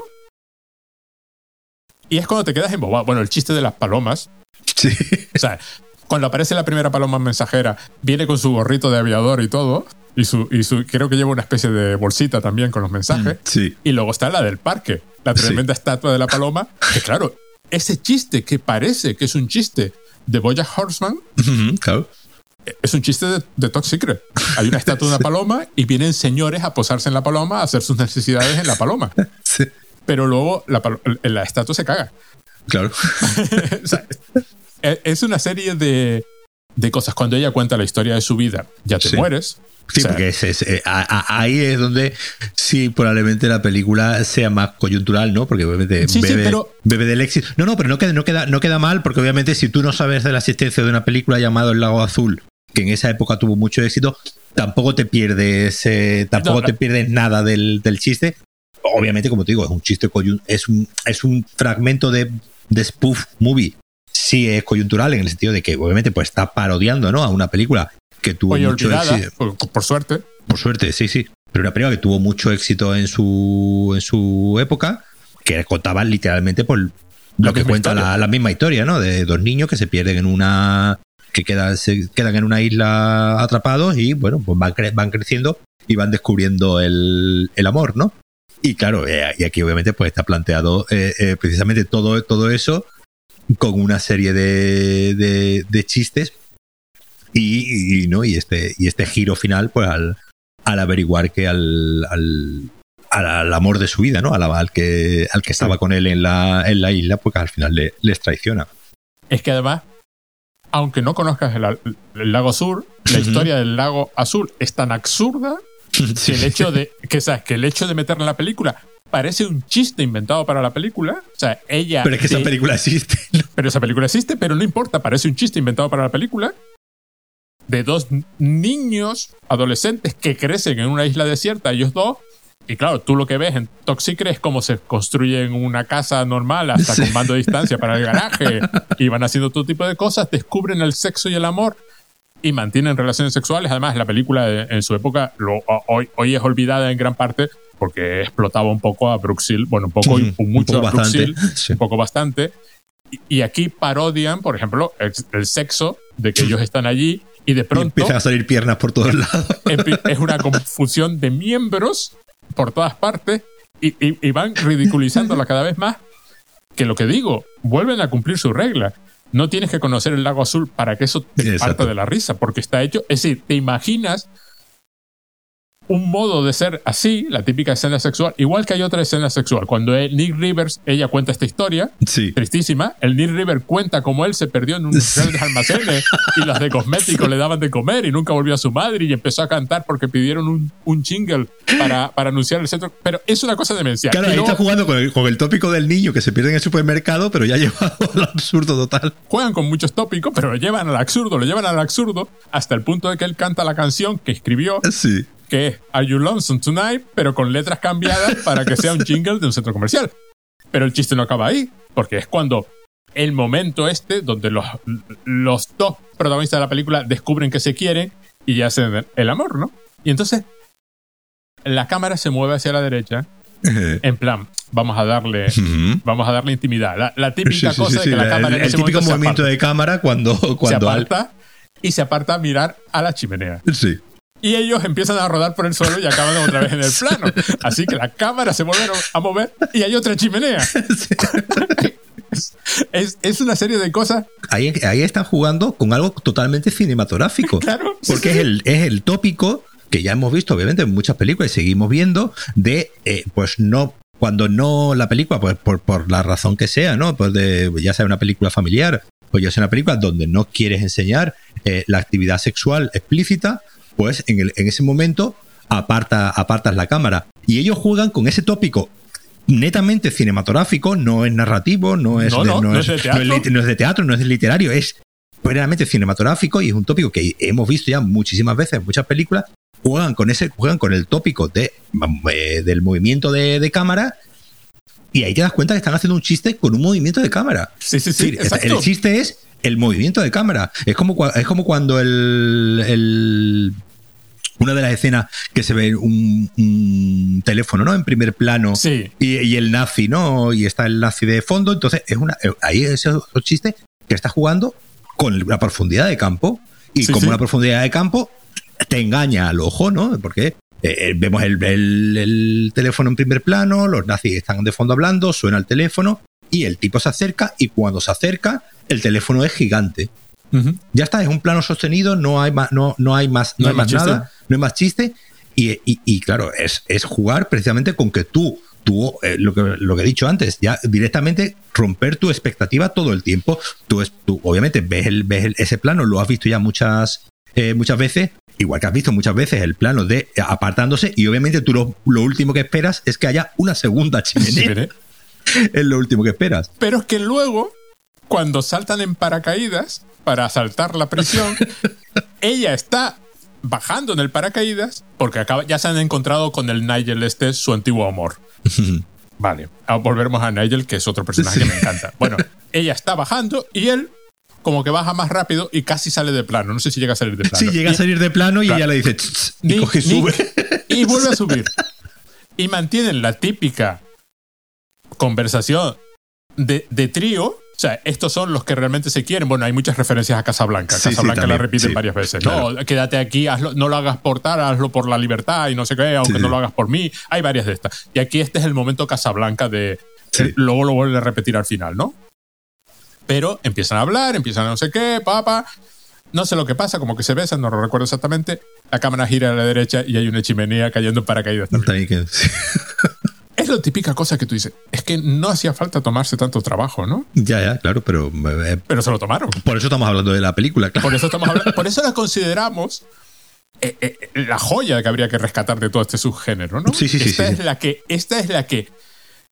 En algunos aspectos lo traiciona. Porque lo supera, super- supera cosas como Scary Movie, que supera a varias de las posteriores que aprendieron. Ah, Scary Movie está muy bien, la primera. Pero aprendieron una serie de lec- lecciones que son de, de aterriza como pueda, pero no se quedaron con la parte de la riqueza de chiste visual que tiene esta. Scary Movie lo tiene más, ¿no? Y, y luego ya, por supuesto, se perdió completamente. Ahora las spoof simplemente reconoce que, que esta escena es de esta De- escena de de la otra película, ¿no? película, y, y- y ya está. Aquí es que no funciona así. Entonces te quedas, claro, lo que tú dices. Hay toda la escena de la playa, por ejemplo, al principio, también está. Esta es una, una serie de, de disparates uno tras otro, de chistes que son puramente visuales. Ay, me estoy, me estoy acordando, claro que se me van viniendo a la cabeza cuando él está al principio, ¿no? Cuando él está pintando en, en Ah, sí, el, el tren. Bueno, ese es otro. en el tren. que es otro chiste también, pues, muy, pues muy, muy, muy visual, porque, nuevamente, porque es simplemente, de- es, es simplemente dejarte descolocado, ¿no? Es que no, ni siquiera decir, él está, él está en el tren, él está mirando por, por la ventana, hace así con el, con el pulgar, ¿no? Como se suele hacer cuando alguien está pintando, ¿no? Y un poco para ver la medida y ver que todo encaja. Y lo que está pintando es un, bor- es un borrón de, de verde, que es obviamente lo que está viendo por la ventana porque va a la velocidad del, del tren. Ya está, ese es el chiste. No hay más. No hay más. Llegamos a la granja, en la granja está la resistencia, están todos estos, Detente, Letrin, Déjà Vu, Mousse de chocolate. Eh, además, lo- ella lo pronuncia muy bien, que canta Mousse de chocolate es, a ver cómo se llamaba el personaje de- del equipo A, ¿no? Es, Eh, MA. es MA, ¿no? O sea, básicamente. Sí, sí, sí, no, no sí, sé sí. si el equipo A, el- a lo mejor el equipo A es posterior y me Es estoy aquí. posterior, sí, Sí, sí, 80 pero y vamos, es, pero es ese, es ese personaje. Salen muchas personas negras, Sí, sí, sí, el, curiosamente. ¿no? el- eh, pues el típico de, negro malhumorado, ¿no? Que suele Sí, sí. salir muchas Sí, pero veces. además hipercompetente, ¿no? Sí, sí, sí, sí. Ah, no, no, el equipo A es anterior. Anterior, ¿no? Sí, sí, sí, sí, el equipo A es del 83, ya había empezado con Sí, un año antes, sí. Pero bueno, va, va, va, con, va con balas por todas partes, es el típico tío que cuando va a coger un arma coge un cañón, porque por alguna razón hay un cañón ahí en medio, y es cuando descubrimos que Nigel, el, el, el de la, el de la, el lago azul, había sobrevivido No, la, la presentación de Nigel es. la es- presentación. Porque además el actor es buenísimo. Sí, sí. Va, Es estoico, mantiene el tipo una seriedad todo el rato. Ese sí, ese sí que no estaba en una comedia. está en una comedia por- porque, porque no puede hacer lo que está haciendo Claro. en una, eh, si no está en una comedia. Pero es, un- es un actor británico, además relativamente de estos que luego ha trabajado mucho. O sea, es el típico actor británico que ahora muchos de los actores que salen de fondo, que tú te quedas maravillados con ellas, por ejemplo, la que, bueno, yo ahora lo comento, pero que no volvieron a hacer nada más. No, no volvieron. La que hace de ella, de, por ejemplo, cuando en la isla. Sí. O sea, esa es una, una chica que solo hizo esto, ¿no? Pero este es un actor que ha trabajado mucho y, y, y que lo has visto. Es el típico que sale en cine y televisión de fondo un montón de veces. Habla con un acento británico espectacular, con una seriedad espectacular, pero va vestido como en la isla. Sí, de repente aparece totalmente bronceado, con, con- con aceite, un colgante, descalzo, un, un colgante, ¿no? De, De- de conchas. conchas. y es el jefe de la resistencia. Y mientras él está hablándole al Nick Rivers con toda seriedad, este resulta ser el malo, con toda seriedad, ella le está midiendo partes del cuerpo. Y tú ves a este actor que- tú te preguntas cuántas veces tuvieron que rodar esto, porque entre ella que le está midiendo los píxeles y le está midiendo no sé qué, le está y de pronto se agacha y vuelve y con la cinta así, con una Como de medida 30 enorme. centímetros. Sí. Y el otro, absolutamente serio, tal y como va ataviado, hablándole con acento británico perfecto y total seriedad a este otro hombre, es lo que tú decías antes, juega con el contraste, el, con el con la otra de pronto interesada en las partes corporales de este individuo y el otro individuo totalmente serio hablando de la resistencia y, diciendo, y además ayudándole a cómo, a cómo van a escapar. Es ¿no? que la, la- la- eh, tú, tú- tú decías, además es que es una, una cosa muy difícil porque, excepto un par de chistes sexuales eh, que sí pueden haber quedado un poco más anticuados, el resto de chistes sexuales que tiene la, la película mm, siguen funcionando hoy, a- hoy día. Totalmente, bueno, este, tú estás hablando de este, ¿no? De, de que ella se agacha a medirle. Me estoy acordando, ahora, antes que mencionabas a Omar Sharif, me estoy acordando cuando meten a Omar Sharif Ah, bueno, sí. en una. en Eso me olvidé, eso me olvidé de comentarlo. Porque, claro, Omar Sharif, que era actor que en la época, es decir, vamos a ver. a- a- a- eh, yo comprendo que a lo mejor tenemos oyentes más jóvenes, ¿no? Y, yo so- y nosotros, Sí, yo, sí, soy sí, muy, y yo soy muy mayor. Omar Sharif no podía salir en una película como esta. O sea, Ujú, no claro. era, era incomprensible. Omar- ver- eh, claro, hay un contraste brutal en ver a Omar Sharif que de pronto lo meten, porque lo matan, entre comillas, Ujú. metiéndolo en una trituradora de estas de coches de película y vuelve convertido en el bloque del coche, con caminando con sus dos patitas y la cara por un lado, empiezan a hacer toda una serie de chistes con el coche y con el motor. Y el chiste sexual de que ella le pone los pechos encima y bueno, y, porque y- además- y la, y la antena sube. y la tela sube porque muchas de estas cosas ya te las han enseñado, Sí. ¿sabes? Porque hay que llegar a la guantera y empieza el tío. Y tú dices, Omar Sharif.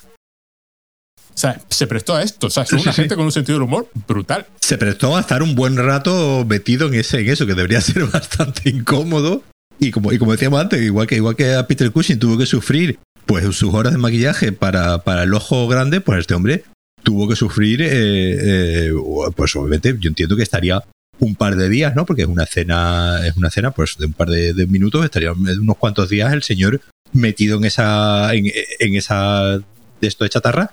Y lo que te decía, eh, obviamente ese, ese, ese, ese chiste que es sexual, que la película tiene muchísimos, y claro, tú imagínate yo, claro, yo esta película la veía de niño, yo esta película la vi en el cine. Sí, sí. Yo, yo, esta película la, pues la vi con, con pues, ocho, ocho años, ocho años o así. Obviamente ya eh, eh, en los años 80 el poco criterio ¿no? que había a la hora de presentarnos a los niños eh, películas con contenido sexual que ni tú ni yo le pondríamos a nuestras hijas actualmente, bueno, actualmente quizás, pero bueno, obviamente, pues eh, esta película, yo, eh, mm, a un niño de 8 años de, hoy en día, pues sería impensable, ¿no? Y esta película, pues obviamente, por todos sus chistes directamente, no se podría estrenar en el sentido de que estaría calificada R directamente. Yo creo que esta película estaría calificada R bajo los estándares de, hoy en día por la cantidad de, de, chistes sexuales que tiene, que muchos eh, muy, muy inocentes pero otros bastante burros, ¿no? Porque el pobre Nigel, pues al final termina sodomizado por, una, por un toro. Sí, sí, sí. sí. y, lo del intruder, que también. Y, el, otro diciendo que su mujer no llega al orgasmo y, el anal intruder y tal, que al final el anal intruder, el, general nazi termina diciendo que han encontrado al representante al representante de Nick Rivers en un hotel con el anal intruder sí, sí, sí. Eh, pues, que, Había muerto, que había muerto de eso, sí, sí. Claro, decir que que los chistes sexuales son muy, son muy burros. Hoy en día, pues obviamente, esta película, eh, eh, si se estrenase, digamos, pues obviamente tendría una calificación, yo no sé qué califica. Claro, en esta época no existía el R en Estados Unidos. y, como te digo, se era mucho más eh, indulgente con, con, lo, con, el, con los chistes en general, ¿no? Con, el, con todo el tema sexual, se era mucho más indulgente a la hora de las calificaciones, ¿no? De, me refiero de las, de las películas que hoy en día, ¿no? te pones a repasar, digo, y yo que me he criado en los 80, las películas que yo he visto y a la edad que yo las he visto, y, obviamente pues me vuela, me vuela la cabeza de, decir cómo mis padres tenían el, criterio, mis padres o, o, que fuese, el criterio de dejarme, de, presentarte ante estas películas con la mayor naturalidad del mundo, que obviamente pues hoy en día no, no, lo haríamos de esta, de esta manera. No, no, no, hoy, eh, hoy sería más complicado, pero en la época efectivamente nadie lo pensaba, ¿no? Bueno, eh, eh, el asalto a la, granja es buenísimo porque se ponen a jugar con las ventanas de la granja y las típicas escenas de rompo el cristal para poder disparar. Uno de los de la resistencia de Vu. Sí. El actor es el mayordomo de la Doctor Neville. Sí, lo, el otro día vi la segunda película de Doctor Neville. El, el, mayordomo jefe es ese señor. Que, que, hace una. O sea, hace de idiota. Sí, sí, sí. Y, y, es que te mueres porque lo hace perfecto. Y su gag continuo es que no logra romper la ventana. Sí.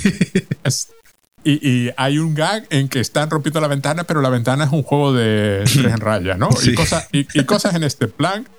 Bueno, hay un momento en que Nigel rompe el único cristal que no está roto de la ventana para poder disparar. es este tipo de chistes. Hay muchísimos de fondo. El señor que es muy bajito, pero que cuando aparece por primera vez es muy alto. Pero además ese chiste lo hacen en principio. Se, se, eh, I know a little German, dice. Sí, I know a little German. Y está ahí, ¿no? Y es un señor bajito alemán, ¿no? Que va, vestido como de tirolés. Es una cosa para que lo identifiques, ¿no? Que te mueres, ¿no? Y luego está el asalto a la prisión final. Que es todo el rollo este de las vacas. Claro, que, que nuevamente es, es una parodia, ¿no? De, la película esta de. Eh, la gran evasión. La, gran evasión, ¿no? La de. ¿Cómo se llama el actor? con Steve McQueen, que Steve McQueen también estaba en la del, la del rascacielos con, con Paul Newman. Claro, nuevamente aquí, si tú conoces el referente de La Gran Evasión, que, es una película, pues, pues eso, de unos señores, ¿no? Que se escapan de, de un campo de concentración. Si no conoces la película, no pasa nada. Eh, eh, eh, obviamente están las referencias y, está, y reconoces el, el tópico, pero toda la parte de, de, las vacas, ¿no? Porque toman, toman la decisión de, de infiltrarse como, como una vaca, ¿no? Y el, disfrazados de vaca y entonces pues uno va adelante eh, y, hay un poco al, principio, ¿no? Un tira, un tira floja, ¿no? Una pelea a ver quién va a ir delante, quién va a ir, quién va a ir detrás. y sabemos que, Nigel quiere ir detrás para poder, eh, digamos, controlar, ¿no? Al, al que tiene delante, porque él es el, él es el infiltrado, el, el, malo, y bueno, pues al final Nigel pues lo termina, lo termina pagando, ¿no? Pero lo de la vaca es buenísimo, porque otro de los chistes puramente visuales que tiene la película es cuando están mirando las vacas por los binoculares y ves la típica forma de los binoculares en la pantalla. Y las vacas se las saltan. Y, es un momento así. Ya está. sí, pero además, lo que tú decías antes, juegan tantísimo con la expectación puramente visual de lo que va a pasar en pantalla. Claro, tú estás viendo el signo de que esto es alguien. Claro, tú si miras por unos binoculares no ves esa forma. sí, pero es un, tópico que sea. pero es un tópico. Y entonces van ahí y lo, y lo vuelven a, y lo fuerzan. La vaca tiene, como la vaca es un disfraz, tiene los lunares pintados. las manchas negras están, ¿sabes? Y lleva botas. Porque, y aparentemente eso era muy complicado, porque, las, porque a las vacas no les gusta llevar botas, nada en los pies. Y entonces están con velcro. O sea, una serie de detalles que cada vez más demenciales hasta que llegan y rescatan por fin al, al científico. Al científico. dice, ah, pues qué, pena, estaba a un día de terminar el túnel. Y es otro chiste puramente visual. El tío mira por la ventana, eh, eh, digo, por, la ventana, por el agujero, el river, y ve un túnel de autopista de New Jersey. Se vuelve y le dice, buen trabajo. claro, es, totalmente nada. Ay, me estoy acordando de, de, la, del, ahora que estabas tú mencionando también la parte ¿no? Del, del, tiroteo y el asalto cuando es otro momento igual que te, que, te rompe la expectativa de lo que va a pasar cuando tiran una granada al, ah, eh, eh, llega una granada ¿no? desde, desde los alemanes al, al, suelo hay un señor que se tira encima de la, de la granada y los que explotan son los que están, los que están alrededor mirando ¿no? Sí, la... Claro, nuevamente jugar con un tópico, ¿no? Que, que es el del tipo que se sacrifica por el resto del equipo tirándose. Joder, pues si hasta en la película de Capitán América hacen el, hacen el gag, ¿no? De, tirarse encima de una, de una granada. Y que, que precisamente pase justo lo que no te esperas es lo que, es lo, que te descoloca totalmente y obviamente ahí surge, surge, surge el chiste. A mí me encanta, por ejemplo, en una de las actuaciones, las actuaciones son buenísimas. La del hotel es estupenda, que además empieza con lo típico de tenemos aquí un gran cantante, nadie lo está mirando a él, el gran cantante es el ruso, pero él como está tan acostumbrado a pensar que él es el centro del universo, pues va y canta y lo típico de estos que están atrasados descubren la música rock y la libertad. La banda, la banda de pronto tiene guitarras eléctricas, todo tipo de cosas. Se pone a cantar Tutti Frutti, ¿no? Sí. Y él, se, y él hace el típico de agarrarse a la lámpara del salón, que es una de estas lámparas de cristal enormes, descomunales, ¿no? Y, y baja. La, se agarra la lámpara y él baja hacia el suelo. Y la lámpara que está del otro lado del salón sube. Sí. O sea, alguien lo preparó por una cosa que, que, apenas ves, que si parpadeas no ves que la otra lámpara está subiendo y ya está. Y luego hay una actuación, al final lo dejan salir de la cárcel, entre comillas. Bueno, el, el momento en que él está en, la, en su celda y se pone a entrar y salir por los túneles, también hay una foto de Cher, por cierto, que por lo visto era novia de él en ese momento, estaba saliendo con ella. Y cuando le dejan eh, hacer la actuación que tenía previsto para no causar un problema diplomático. El plan es luego seguir ejecutándolo, con lo cual uno se pregunta cuál era el, pero supongo que el plan sería que, bueno, ya que vamos a volar los submarinos, pues qué más da una vez ejecutemos a este tío. Entonces actúa. Y hace lo típico de coger y subir una... Eh, bueno, la actuación es demencial porque es una canción de esta que estoy dispuesto a suicidarme si no estoy contigo. Además, lo, lo, gracioso de cuando hace esa, esa actuación, ¿no? Digamos que el, que, que, que el público no entiende. Si te, te pones a pensar, al año siguiente, en el año 85, Regreso al Futuro hace el mismo chiste. Ah, ¿no? el mismo chiste, sí, sí. Que es, que es, eh, esta música es muy avanzada para vosotros, no la entendéis y, eh, y tal. Entonces eh, eh, es, es, gracioso como, como, ver que obviamente en Regreso Futuro eh, el, apartado cómico es, es, es humor totalmente diferente, pero que algo, que algo tan, que un, un, choque no tan, tan similar en dos películas tan, tan juntas es muy, es muy curioso. Bueno, él está intentando, él está eh, haciendo como que se suicida de varias formas diferentes en el escenario, que es, que hasta en unas vías de tren, de pronto... Se saca los calzoncillos. Sí, sí, se saca los calzoncillos, se los tira a las que están en el público y coge una chica y la sube, ¿no? Sí. Y hay como... ¿Qué, qué serán? 15, 20 segundos de esa Sí. chica y él en el escenario. Llorando. ¿De dónde salió esa chica? ¿De ¿Dónde la encontraron? Porque es perfecta. O sea, está. O sea, te crees que esa está total y absolutamente emocionada. Y lo mira. Y lo mira con una mirada de adoración Sí, sí, sí. que, que lo, que lo busqué. Pensé, digo, esta será. No, solo hizo esa. esa Sí, una, una extra que tendrían por ahí y que decía que tú sabes llorar bien. pero lo hizo. Está perfecta. Vamos, lo mira con una adoración y, y, y te crees que ella. O sea, está temblando de emoción. Sí, sí, una- sí, sí, sí. Claro. Y mientras tanto, el Valkyrie cantando. Que, insisto, canta. Que el tío canta. Es que es él, sí, sí, el que canta es él. El que canta es él. Que eh, luego, ahora sabiendo lo, lo del cáncer de garganta es un poco así como triste y irónico, ¿no? Pero que canta él. Eh, Estabas tú yendo por el por la parte, ¿no? Cuando están ellos eh, planeando, ¿no? Cómo, cómo entrar al. ¿no? Cómo liberar ¿no? al padre de, al científico, al padre de, al padre de ella. Y nuevamente juegan pues con la- el tópico este de poner tres o cuatro piedras donde decimos, esta es el. Tenemos que entrar por aquí. Y, y- y- y- y es muy. Y lo, lo- lo estaba, lo, lo estaba revisando ahora mismo que, que empieza. Nigel, ¿no? Empieza con, con el palito, ¿no? Poniendo primero Sí. una X en Sí, el, sí, en bueno, el suelo, después incorpora una vaquita, la cámara, la cámara se va, además un solo plano, ¿no? La cámara se va moviendo y de repente te das cuenta que tienen ahí un pedazo de maqueta inmensa eh, montada a, a las puertas, ¿no? A, 100 me- a 200 metros del, De del sitio donde la cárcel donde quieren, donde quieren entrar y hay un pedazo de maqueta. Claro, es jugar con- nuevamente con el tópico este que ya hemos visto muchas veces de una X en el suelo, el palito, cuatro, cuatro piedras y esto es lo que y este es el plan que vamos a ejecutar. Pero claro, el plan, de- claro, la, la maqueta eh, está, está allí mismo. La maqueta no, no la tienen en el, en el cuartel, sino se, se han llevado la maqueta hasta ahí. Y que con arbolitos, con muy, un muy- tren, un muy, muy, muy cuidada la valla, el castillo completamente recreado. Tienen prácticamente pues una maqueta, una maqueta ahí que después es lo- exactamente los mismos lugares que vemos después. Sí, sí, Pues- sí, pues- porque la maqueta es, la maqueta es totalmente, totalmente fiel y vemos que pues el plan lo ejecutan a la perfección. Y luego la serie de chistes de ellos están arrastrándose por el suelo, él les dice que se callen, de pronto se corta el sonido, porque claro, y se acerca y se, se topa con unas botas de militar y empieza a subirle, a levantar la mirada y la cámara sube y las botas están simplemente allí en medio del campo.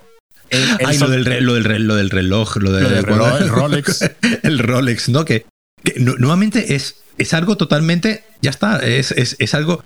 Es lo, que, es lo que tiene esta película, es, es, es un, es un caudal de ingeniería humorística donde, donde cada interacción tiene que ser un, un chiste, ¿no? Cada interacción tiene que tener un chiste, ya sea visual, eh, de diálogo, como hemos dicho, cinematográfico, cuando, cuando van andando, ¿no? Cuando van andando, cuando lo llevan a él, cuando lo llevan a él eh, preso, ¿no? O que se hacen pasar, ¿no? Dos de la resistencia por, por sí. por, eh, por dos militares nazis, ¿no? Iba, iba, iba- iban andando así muy exageradamente, ¿no? Levantando lo- la- las piernas y llega un momento que se le salen, que se le salen la- la- las botas, ¿no? De, de- de- de- de los pies. Eh, Es lo que tiene la película, es, es, es, un, es una imaginación desbordante a la hora de precisamente usar, ¿no? El medio, el medio, el medio sí. cinematográfico. eh, cuando, cuando choca, ¿no? Cuando choca el, el coche de una partes final, ¿no? En este enfrentamiento Sí. final, cuando choca uno de los coches alemanes contra otro coche y hace cling y, y simplemente al final consigue frenar, pero lo toca un poquito y hay un pedazo de, de- de explosión como si hubiese, como estamos hartos de ver las películas. Estas explosiones simplemente que, claro, estamos acostumbrados a verlo cuando el choque, cuando el coche choca violentamente, no cuando el choque simplemente le da un poquito en el, en el guardabarros. Claro, al final la película lo que está continuamente es, uy, ya bueno, el final, el final de despedidas, Sí, el final de como si fuese el, el mago de Oz, ¿no? Despidiéndose Sí. de, de al final del espantapájaros, que, que es una mezcla del mago de Oz con Casablanca. Y a mí, a mí, de esa parte, el que me encanta, aparte de, por supuesto, toda la pelea en el fondo del mar, digo, en el fondo del lago, del río, de lo que sea, es, y además él, ella lo viene a buscar en la moto y, él sale del agua. A- Además, invierten la escena, porque la escena típica esa es, que ella surge del agua, ¿no? Así como en plan Doctor No, una cosa así. No, no, aquí lo invierten, es el que surge del agua y ella lo viene a buscar. Y, ella, se cita, ¿no? Y se le ve de repente los pechos iluminándose. Se, se le cita, se cita y tal. Pero es, es el de los alemanes. Hay un, hay un alemán como dirigiendo el tráfico, la salida de, de, jeeps y de furgones, y luego descubrimos, se abre el plano y descubrimos que están en círculo. Sí, que están en una rotonda. Están, simplemente dando vueltas, son cuatro, y nosotros vemos pasar vehículos y vehículos y vehículos, pero resulta que aquello no era así. Era claro, eh, ahí, ahí está haciendo una cosa muy graciosa porque, claro, en el cine muchas veces se hace así. Es claro. claro. En el cine muchas veces ese es el truco que se usa para, pues, meter un plano rápido simular, ¿no? Que, hay, que hay mucho. Que hay mucho tráfico. Claro, aquí lo que hacen es, digamos, como cuando el mago mm, descorre la cortina, es decir, nuevamente el mago de Oz, ¿no? Cuando descorre, y, vemos el truco. Y aquí, claro, obviamente la gracia es que veamos el truco. Y el GIF que has tenido que ver por internet mil veces es el del soldado alemán que lo tiran desde lo alto de la muralla y, se, rompe. al caer al suelo. Porque como si fuese de cerámica que, es totalmente, ese es random totalmente. Claro, pero, es, lo que, eh, es, lo que estamos hablando, es, una película que se toma tal esfuerzo de, producción, tal esfuerzo de, ya no, ya no de guion de, escribir un chiste, sino tal, esfuerzo en hacer toda una serie de, cosas, porque yo sé, ¿no? Al final ellos cuando se están besando, ¿no? Que empiezan empiezan a hacer así con, la, con las lenguas. Obviamente, eso, eso es, digamos, algo fácil, ¿no? No, no, tiene, no tiene tampoco. un chiste, es un gag, eh, es una ocurrencia puntual que no tiene mayor eh, complicación, digamos, ni para los actores, ni a nivel de producción. Pero claro, otros, otros chistes, otros gags, tienen un, nivel, de, un, nivel de, detalle y un nivel de cuidado por hacer el chiste, como digo, lo de la maqueta, lo de la maqueta, tú tienes que construir una, construir la, maqueta que además que, se, que sea igual, ¿no? Que el, no, no, no, cogen cualquier maqueta, sino cogen exactamente una réplica del, del castillo. Claro, entonces, todo, todo eso, todos esos chistes que, que, al final es lo que es lo que es lo que ocurre, ¿no? Es decir, en esta, en, la, en las últimas, bueno, ya, pues ahora mismo es un género que ya, ya no está tan, tan en moda, ¿no? Es un género, por suerte, casi extinguido. Sí, pero cuando se volvió, ¿no? A, a, resurgir este género a principios de los años 2000, ¿no? Con las Scary Movie y después con todas las que vinieron después, te das cuenta que, obviamente el, talento es un, es un valor.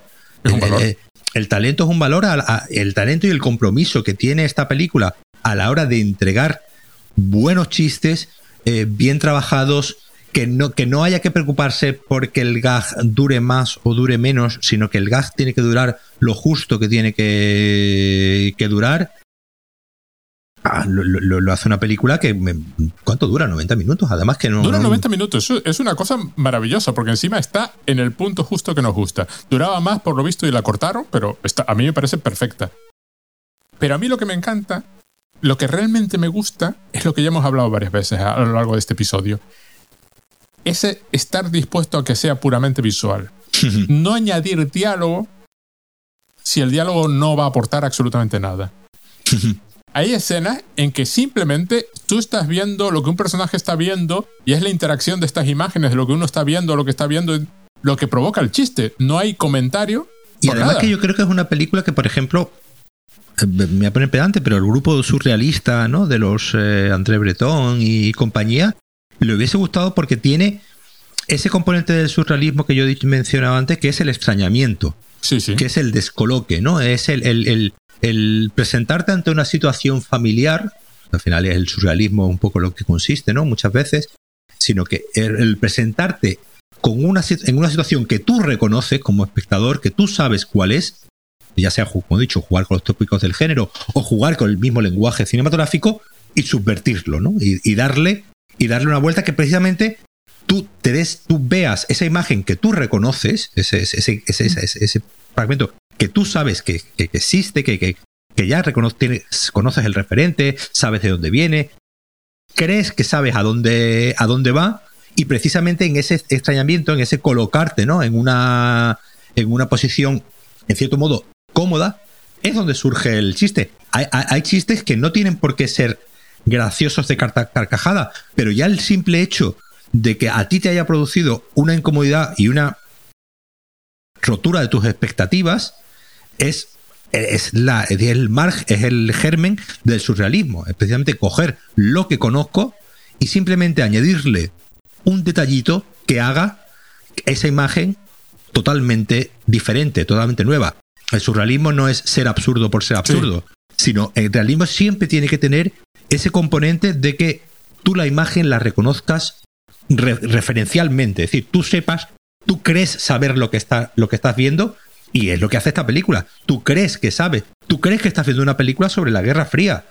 Sí. Pero, pero te mete elementos de la Segunda Guerra Mundial. Tú sabes que porque por fecha, obviamente, pues en el año 84 hubo, había, ¿no? Muchas películas donde se trataba el tema de la Guerra Fría, mm. ¿no? Y el enfrentamiento entre los rusos y los, eh, y los americanos, entre, entre la, la, parte comunista y la parte eh, capitalista, ¿no? Es decir, era un género que existía. Y tú crees que vas a ver una película de la, de, de, de la Guerra Fría, pero con componentes de, la Segunda Guerra Mundial, con anacronismos en el vestuario, que no tienes claro en qué, con, referencias a, a personajes actuales bueno, pues, hablábamos, ¿no? De Jimmy Carter, de, obviamente del Elvis Presley. Y, bueno, se referencia a Ronald Reagan, porque dice, claro, eh, sí, sí. Por un futuro en el que un actor no pueda ser elegido presidente, una cosa claro, así. Claro, es decir, que, que, que, que, supuestamente está ambientada en el año 84, pero obviamente tú lo, tú, tú lo estás viendo y el vestuario y el mobiliario y, y, y, obviamente el contexto político no es el del año 84, porque lo que hace es meter en una batidora y precisamente ese, ese, ese es el surrealismo, el, el coger algo que tú conoces y cambiarlo lo, justo para que te produzca un efecto de extrañamiento continuo, que yo creo que es lo que produce esta película en todo, en todo, todo el rato. Hay un momento que, que tú piensas, la tentación debió ser brutal, que es cuando Nigel le está contando, cuando le cuenta, pues me perdí cuando fui a pescar y me rescató un barco, yo intenté gritar para que te fueran a buscar, pero no me entendía, luego abusaron de mí varias veces está contando esta historia trágica y ella le dice algo así como, oh, qué mal lo debiste pasar y lo abraza. Y el actor pone una, una mirada y una sonrisa, pero que no es, tampoco es, es, es exagerada, sino es una especie de satisfacción porque recuerda tal y claramente no le molestó tanto como la otra está interpretando. Lo dejaron así. Sí, sí, sí. Confiaron en que el actor que, lo hace, que lo hace Esta vez que lo vi, ya, ya debí de pensarlo en las otras ocasiones, pero ahora lo vi y dije, joder, pero es que el tío lo está haciendo de fábula. Está cogiendo esto, que no es nada, no es ni personaje. El Nigel no es. No es sí, sí, sí, Es nada, es todavía menos que Nick Rivers. Y lo consigue elevar y dice: confiaron primero en la expresión del actor. Luego, cualquier otro mete aquí un diálogo. Le hace decir algo que deje claro, sí, sí, o algo así, ¿no? No, no, Está con, la, expresión ya estás. Eh. Y, se resistieron a todo eso. Lo dejaron así. Ese es el chiste que el tío pone la cara. Y tú la tienes que ver. Sí. Claro. Y confía en que tú la vas a interpretar. Además, date cuenta que es un chiste que sobre guion no funciona. Porque sobre guion ves, eh, pues, escribes y el personaje pone esta cara. Ya está. No, eh, tú lo lees y no gracioso no es es que obviamente cuando lo ves, obviamente es cuando el actor te hace ese, ese gesto donde el gag se termina de, cerrar. Cobra sentido, claro. sentido. Tú lees en el guion, ella mira hacia abajo, ve un montón de coches entre los que hay ratones y un ratón viene a toda velocidad y choca con un coche. Eso es imposible que te haga gracia al leído. A ver, ¿dónde, ¿dónde está el chiste? A mí me recuerda en ese aspecto, me recuerda a, Ana Faris, que es lo mejor de, de las Scary Movies. Por esa capacidad que tiene ella también para decir lo más absurdo del mundo con cara, en su caso, neutra, ¿no? con cara de. Yo, o sea, mi realidad no es esta, pero por alguna razón es esta, ¿no? O sea, estoy en este mundo, ¿no? Efectivamente, aterriza como puedas, tiene historia, pero yo creo que a Top Secret le beneficia no tener historia. Llega un punto en que sería inferior de haber sido más como aterriza como pueda. Y de hecho, supera a Aterriza como pueda, en el sentido que como no le hace falta la historia, solo necesita el almazón, tiene muchísimos mejores chistes. Sí. Chistes que son... Es decir, la película tiene casi 40 años, soporta el paso del tiempo. Yo ayer me estaba muriendo de la risa porque hemos contado tres o cuatro chistes, pero ahí. Sí, no, no, pero es que la película es un. Es, un, es continua. De, los 90 minutos. La película dura 90 minutos y tendrá 100 chistes. Es decir, sí, sí. es prácticamente cada interacción que hay ya sea de diálogo, ya sea eh, corporal, ya sea eh, cinematográfico, cada interacción que hay entre, entre personajes es un chiste. Entonces, es una, vez que no para. Es, es, casi contemporánea, es más de nuestro mundo actual. O sea, tiene un ritmo endiablado que no para. Más de que de su época, donde todo era más, más tranquilo. Hoy en día la ves y se conserva de fábula, muchísimo, menos lo que dijiste antes, menos tres o cuatro chistes que, hombre, hoy, hoy nos parecen un, de mal gusto, ¿no? Pero, pero son pocos. Son pocos, son pocos para, para, para obviamente, como, era la, como era la época. Las cosas en la época, sí, sí, las cosas que, que podían haber hecho. Y entonces, tú dices, de todo este subgénero, mm, yo, francamente, me quedaría con Top Secret y luego con Scary Movie. Porque Scary Movie está, está, está por debajo de esta, ¿eh? Esta es la que yo salvaría, Scary Movie, porque tiene una cosa buena y una cosa mala. Revigoriza un poco este subgénero, le consigue dar la vuelta suficiente para que la película valga la pena ver, pero a la vez es la cruz que lo masa, es la estaca que atraviesa el corazón porque el éxito de Scary Movie, peor todavía que el, que el éxito de, de, las películas de aeropuerto. Es decir, consiguió que nada sobreviviese. Les pareció que encontraron la fórmula. Y creo que la fórmula la tenía Toxic, no aterriza como Yo creo que aterriza como pueda es, digamos, el banco de pruebas eh, de, de, este tipo de humor para ver si. si, si no, bueno, no digo que lo que lo hiciesen para ver si funcionaba, pero sí, digamos que, obviamente, sin, eh, sin aterriza como puedas, no tendríamos Top Secret. Digamos, en aterriza como pueda, está un poco el, el germen, ¿no? Y el ADN de, de, esta, de esta película. Obviamente, sin, sin Top Secret ni, ni, ni, esta, ni Aterriza como pueda, no existiría eh, Movie. Pero sí es verdad que, digamos que Aterriza como pueda lo que siempre, siempre va a tener, pues digamos, el, el, premio de ser, digamos, la primera, ¿no? De ser la, la pieza fundadora donde se eh, construye el resto de, el resto de películas. Yo creo que por eso, obviamente, yo siempre tendría en mi, en mi panteón las dos, tanto, tanto Teresa como pueda, como, como esta, más que nada porque, digamos, esta es un poco la, el perfeccionamiento de la fórmula, ¿no? Eh, eh, esta película es la, que, es la que logra de mejor manera engarzar todas las piezas, pues nuevamente, de, en cuanto a los actores, en cuanto al, al, al ritmo, ¿no? Y en cuanto al tipo de gags tan variado, que pues después, por ejemplo, me estoy acordando de la otra de Hot Shots, de pues ya tenemos obviamente a un señor Charlie Sheen, que es un actor mucho más lamentable que Val, que Val, Kilmer. Val Kilmer es un actor. Y la gracia es que Hot Shots es una película que empieza, empieza obviamente en su fundamento parodiando una película protagonizada por Val Kilmer, que, que, es, que Top Gun. Bueno, luego esta gente haría agárralo como pueda porque Top Secret fue un fracaso descomunal, aunque hoy probablemente sea más recordada que Aterriza como puedas. Aterriza como puedas es la típica cosa que está ahí de fondo en la historia, ¿no? Y, yo creo que tiene un, tiene un, tiene un cierto estatus de película de culto, Top Secret. Y a mí es que agárralo como puedas, sobre todo si lo comparas con la serie de televisión, que me parece muchísimo mejor.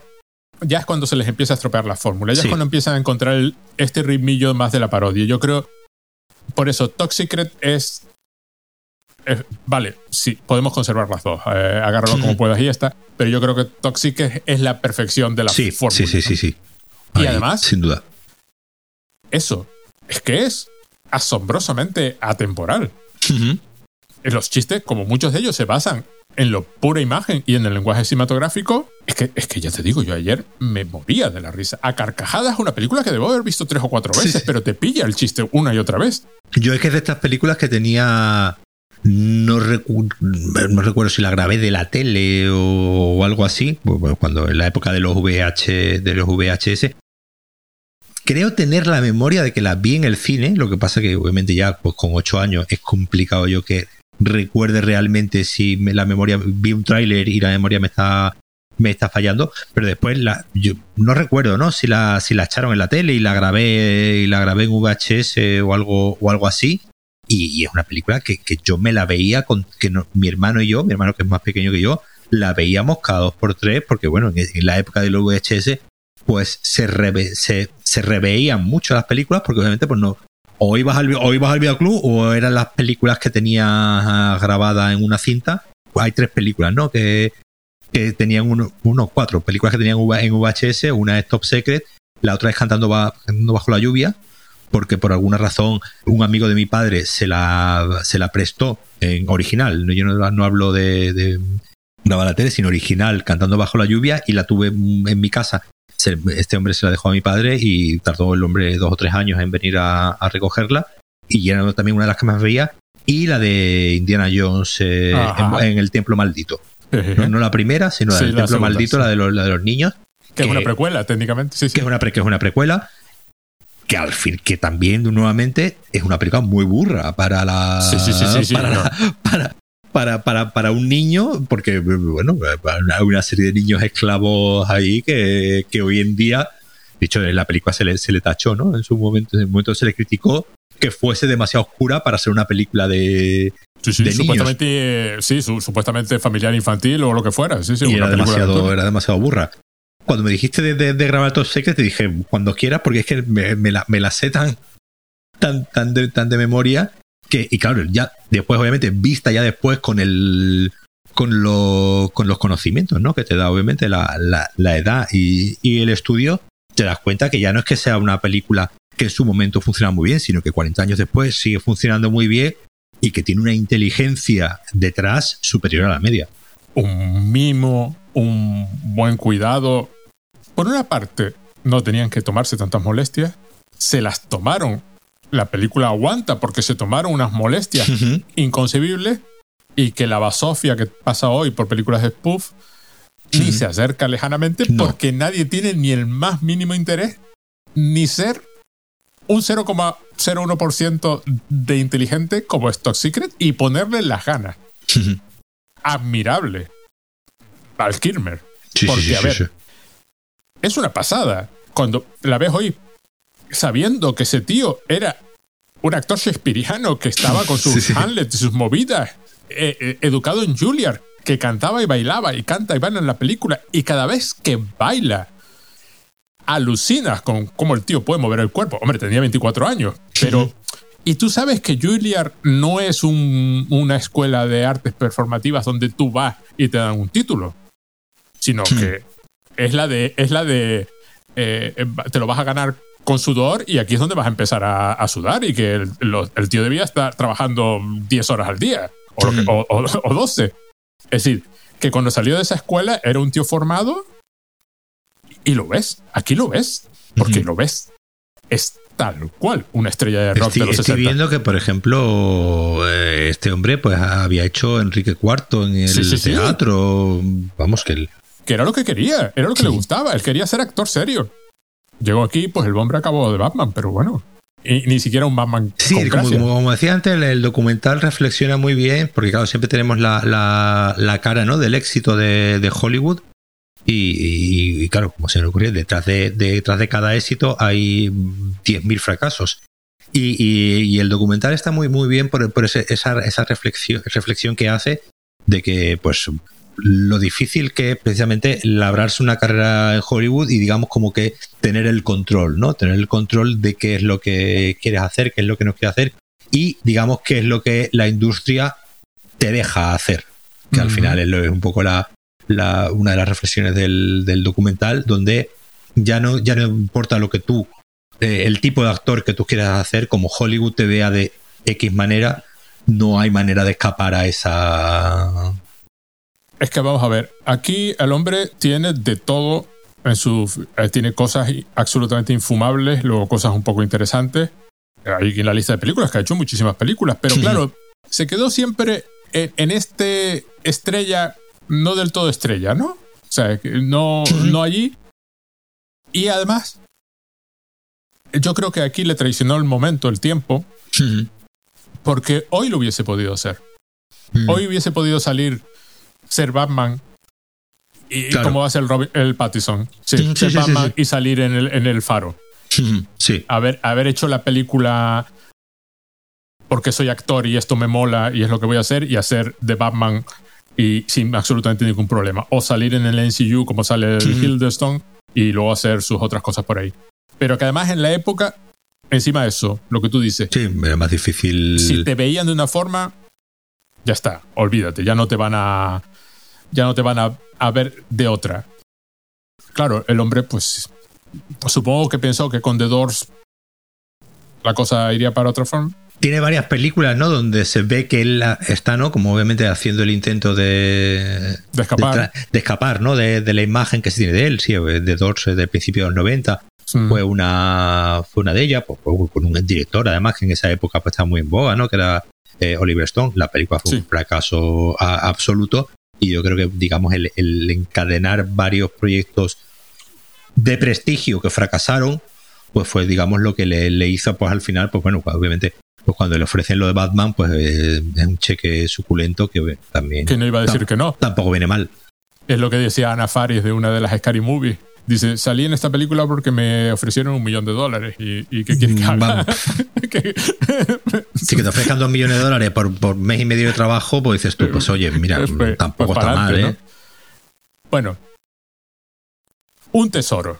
Una de estas cosas que quedó ahí un poco perdidas. Además, entre, entre la película de culto y la película con mala fama, que yo creo que vale la pena recuperar. ¿eh? Sí, sí, sí, sí. Hace poco vi yo Hit, la de, de Al Pacino y Robert De. Niro, donde tiene él también un, un papel que está bastante bien. Por eso te digo, el, el- el hombre intentó ahí de vez en cuando hacer eh, transitar entre la hizo también ¿no? esta versión del Santo Sí. me acuerdo intentó un poco transitar siempre entre el cine comercial y el cine un poco más eh, eh, pero bueno pues al final pues el pobre no no tuvo no tuvo de en la, en la película de Polo que hacía de oh, del pintor este ay, Kandinsky iba a decir no Eh, Otro. Eh, No sé. no me acuerdo yo no vi la de Eh, Polo, casi que no. Sí, sí, hacía de. decir, el hombre int- intentó, intentó, pero claro, pues, como digo, pues, eh, en Hollywood es muy difícil salirte del. El de la época, voy a insistir. Hoy Sí, sí, sí, claro. Claro, tú has puesto el ejemplo de Robert Pattinson. El Robert, Pattinson se ve que eh, bien él es muy listo o eh, tiene alguien al lado que le va diciendo, eh, eh, pues mírate esto de David Cronenberg que Vamos a ver. Uno pensaría que Crepúsculo mata cualquier carrera. En el sentido, no en el sentido de que las películas fueran fracasos, todo lo Sí, contrario, que fueron sí, éxitos, y, no dudo, y, no, y no dudo que, que, que los dos lo hagan bien. Pero, por los prejuicios contra algo como Crepúsculo, uno pensaría que mata cualquier carrera. Pero, no solo él, ella también sí, sí, sí, sí, sí, han sí. logrado compaginar este. Hombre, que ya sale en la última de. de Universal Jazz, de, no- hecho un par de películas. Bueno, salía la, en Irma Beb, eh, la, la serie de, de Irma Beb. Ha hecho varias películas con Oliver eh, Assayas y. Pero sale en la última de Cronenberg también. en la última de Cronenberg, es verdad. En la última de Cronenberg sale, decir, vamos a ver, sale salir también. en una última de Cronenberg es estar dispuesto. El Cronenberg ahora, el pobre, que pues le costará cada día más. Ujú. Es decir, hay una voluntad de, de- de salirse sin, Sí, sin sí, sí, dejar sí. de ser una estrella. Y en el caso del Pattinson se ve mucho. Es decir, ha hecho una película con Cronenberg también. Varias, varias. Sí, pero bueno, quiero Sí, decir, sí, la sí. de Metrópolis, eh, digo, la de Cosmópolis, Cosmopolis, después salía Eh, Map sale of the una- Stars también.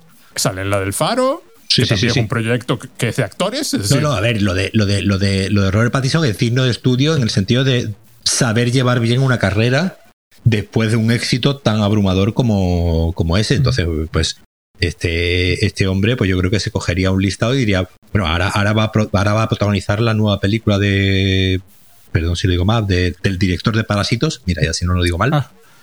Eh, el- la nueva película del director de, de Parásitos, después de- del éxito de Parásitos, va a ser Robert Pattinson el protagonista. Y una película también de ciencia ficción y que ha salido un pequeño, un pequeño tráiler y tal. Es decir, obviamente, bueno, en, la de.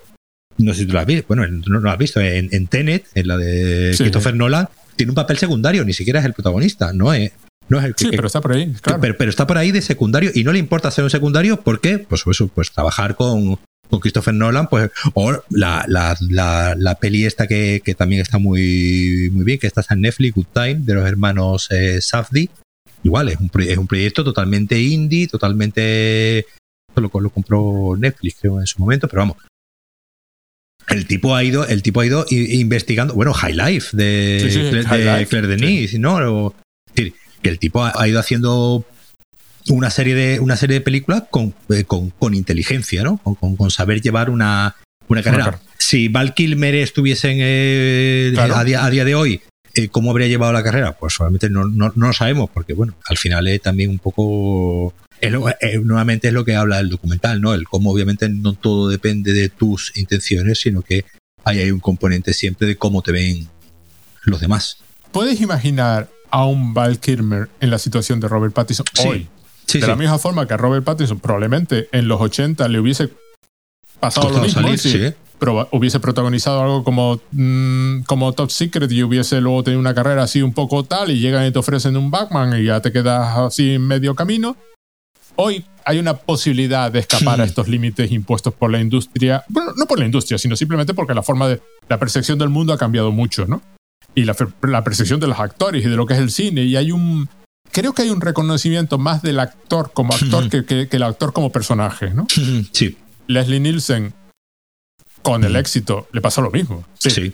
El, bueno, vamos a ver, le pasó lo mismo. El tío se debió ser millonario solo con todos estos papeles. Claro. Pero una vez que hizo, eh, eh, eh, podía haber escapado de la otra, pero una vez que hace, atrápalo como pueda, ya está. Y, acabó ya hace la tercera parte, pues ya. Sí, y acabó que con Chiquito de la Calzada, ¿no? Sí, pero oye, acabó con Chiquito de la Calzada en Spanish Movie. Que, sí, sí, sí, sí. Pero quiero decir que ya estabas encasillado, ya eras Sí, sí, sí, sí, sí.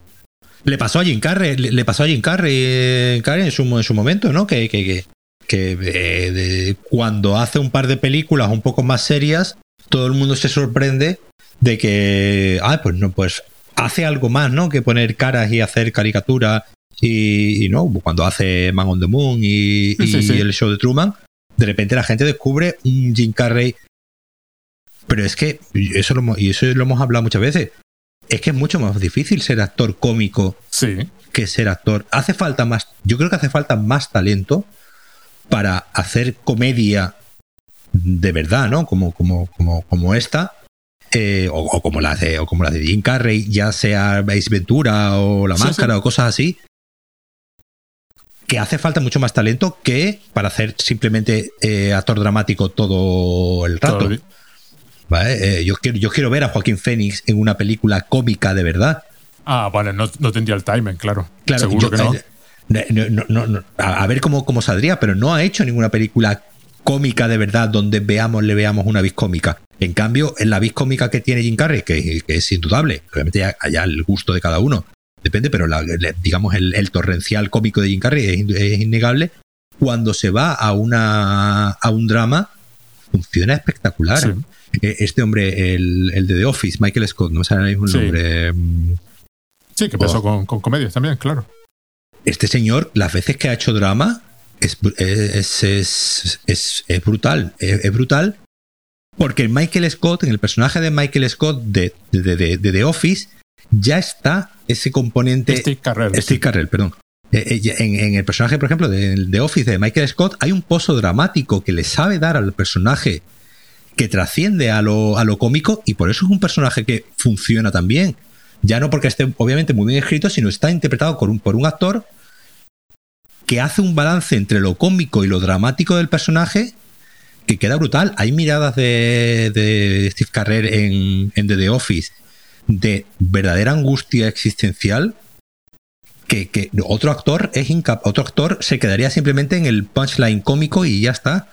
Entonces, al final, los actores, los actores cómicos se les suele muchas veces eh, menospreciar. y minusvalorar, como que nada, está, es un payaso, ¿no? Simplemente está haciendo el clown, siempre está haciendo el payaso, pero en, realidad no quiero, no quiero eh, eh, llegar al, tópico nuevamente del, payaso triste, pero sí es cierto que está, que está ahí y, muchos de los grandes actores que, que, que, existen, ¿no? En la historia del propio Cary Grant, ¿no? Cary Grant era un actor que transitaba entre la oh, comedia, en, el, en el comedia y un actor de una fisicidad, porque lo del Cary Grant era físico, era una forma de moverse, era una...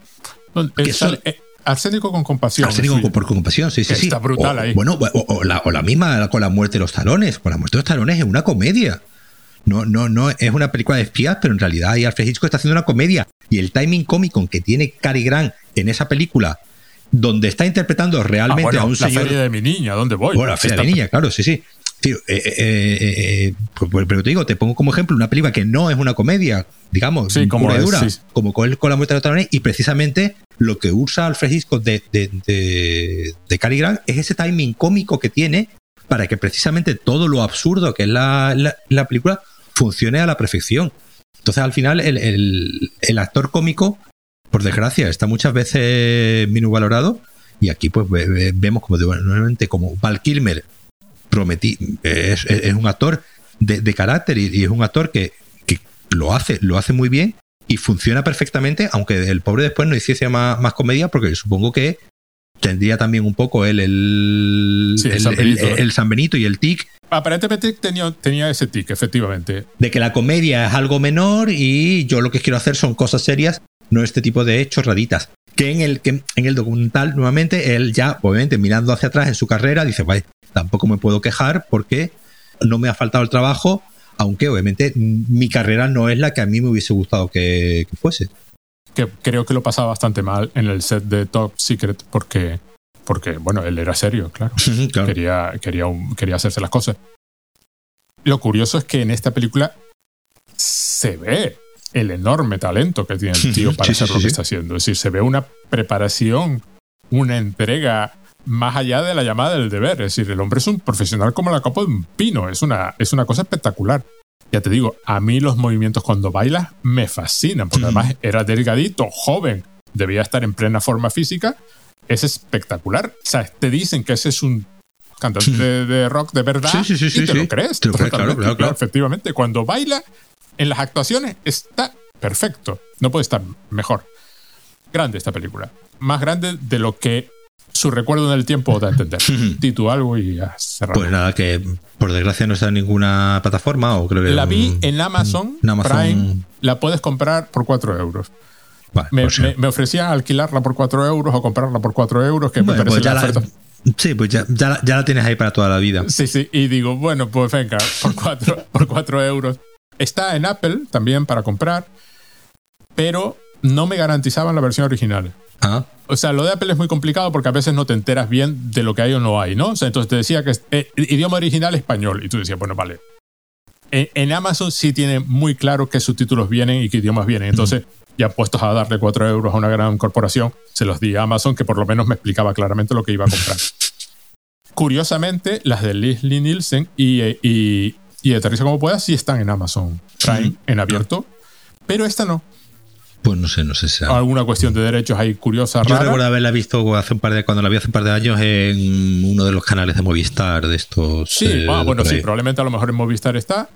Pero es una película además que ni siquiera es fácil de ver. Tienes que estar dispuesta a gastarte en mi caso 4 euros o recurrir, por supuesto, al gran videoclub. de Al gran videoclub del internet. Pues que la veáis que os vais a, os vais a reír mucho si, si no la habéis visto. Y si, y si la vuelves a ver, te vuelves a reír porque es que es una película que no se agota. Es asombroso, es la parte que a mí más me sorprendió volviéndola a ver. Es decir, ¿cómo me puedo estar riendo con una película que he visto un montón de veces y ya sé lo que va a pasar? y da igual, te ríes, porque el timing es perfecto. Hmm. está hecha con lo, con lo que tú dices, nada dura ni un fotograma más de lo que tiene Hmm. que durar. Cortaron, cortaron y cortaron. Hay un chiste que era muchísimo más largo en la versión original, que es el de, con esto ya terminamos. Cuando a él lo van a fusilar. Sí. Porque eh, eh, la pena por el asesinato, porque él mata a un policía, es el fusilamiento. Y entonces tienen que impedir que lo fusilen porque tiene que actuar esa noche. Entonces lo tienen ya para fusilar con el escuadrón de eh, delante, el pelotón delante. Y suena el teléfono, el típico teléfono que hemos Sí. visto mil veces en las películas para detener la ejecución en ese momento. Y lo que aparece por la izquierda es una viejecilla en tacataca Sí, que va andando. que va andando. Despacito. Y aparentemente esa escena era que ella llegaba y cuando llegaba pues había tardado tanto que la- se, se había cortado la llamada. Entonces volvía para atrás, volvía a sonar y volvía a aparecer, volvía a tal. La vieron, dijeron que aquello era demasiado largo, lo cortaron en el momento justo para que ya... Y además ahí hay, otro juego de montaje eh, porque te pega un corte con la, con la actuación, ¿no? Con el inicio de, de él yendo a la actuación. Sí, sí, sí, sí, y, y- y es perfecto. Sabes, lo que ha pasado y el chiste ha funcionado perfectamente. Ningún problema, cortaron en el momento justo para tener claro que tú habías entendido el chiste de la viejecita acercándose lentamente a... a- no llega ni a la mitad del camino. No, no, no llega ni a la mitad, se queda un plano Sí. general que se queda ahí. se queda ahí y listo. hay una, eso, un cuidado que, bueno, ojalá Ojalá lo tuviesen hoy más de una película seria. Exactamente. Ojalá lo tuviesen hoy más de una película seria. Totalmente. Bueno, Paco, muchísimas gracias. Un abrazo. A Venga, chao. A todos.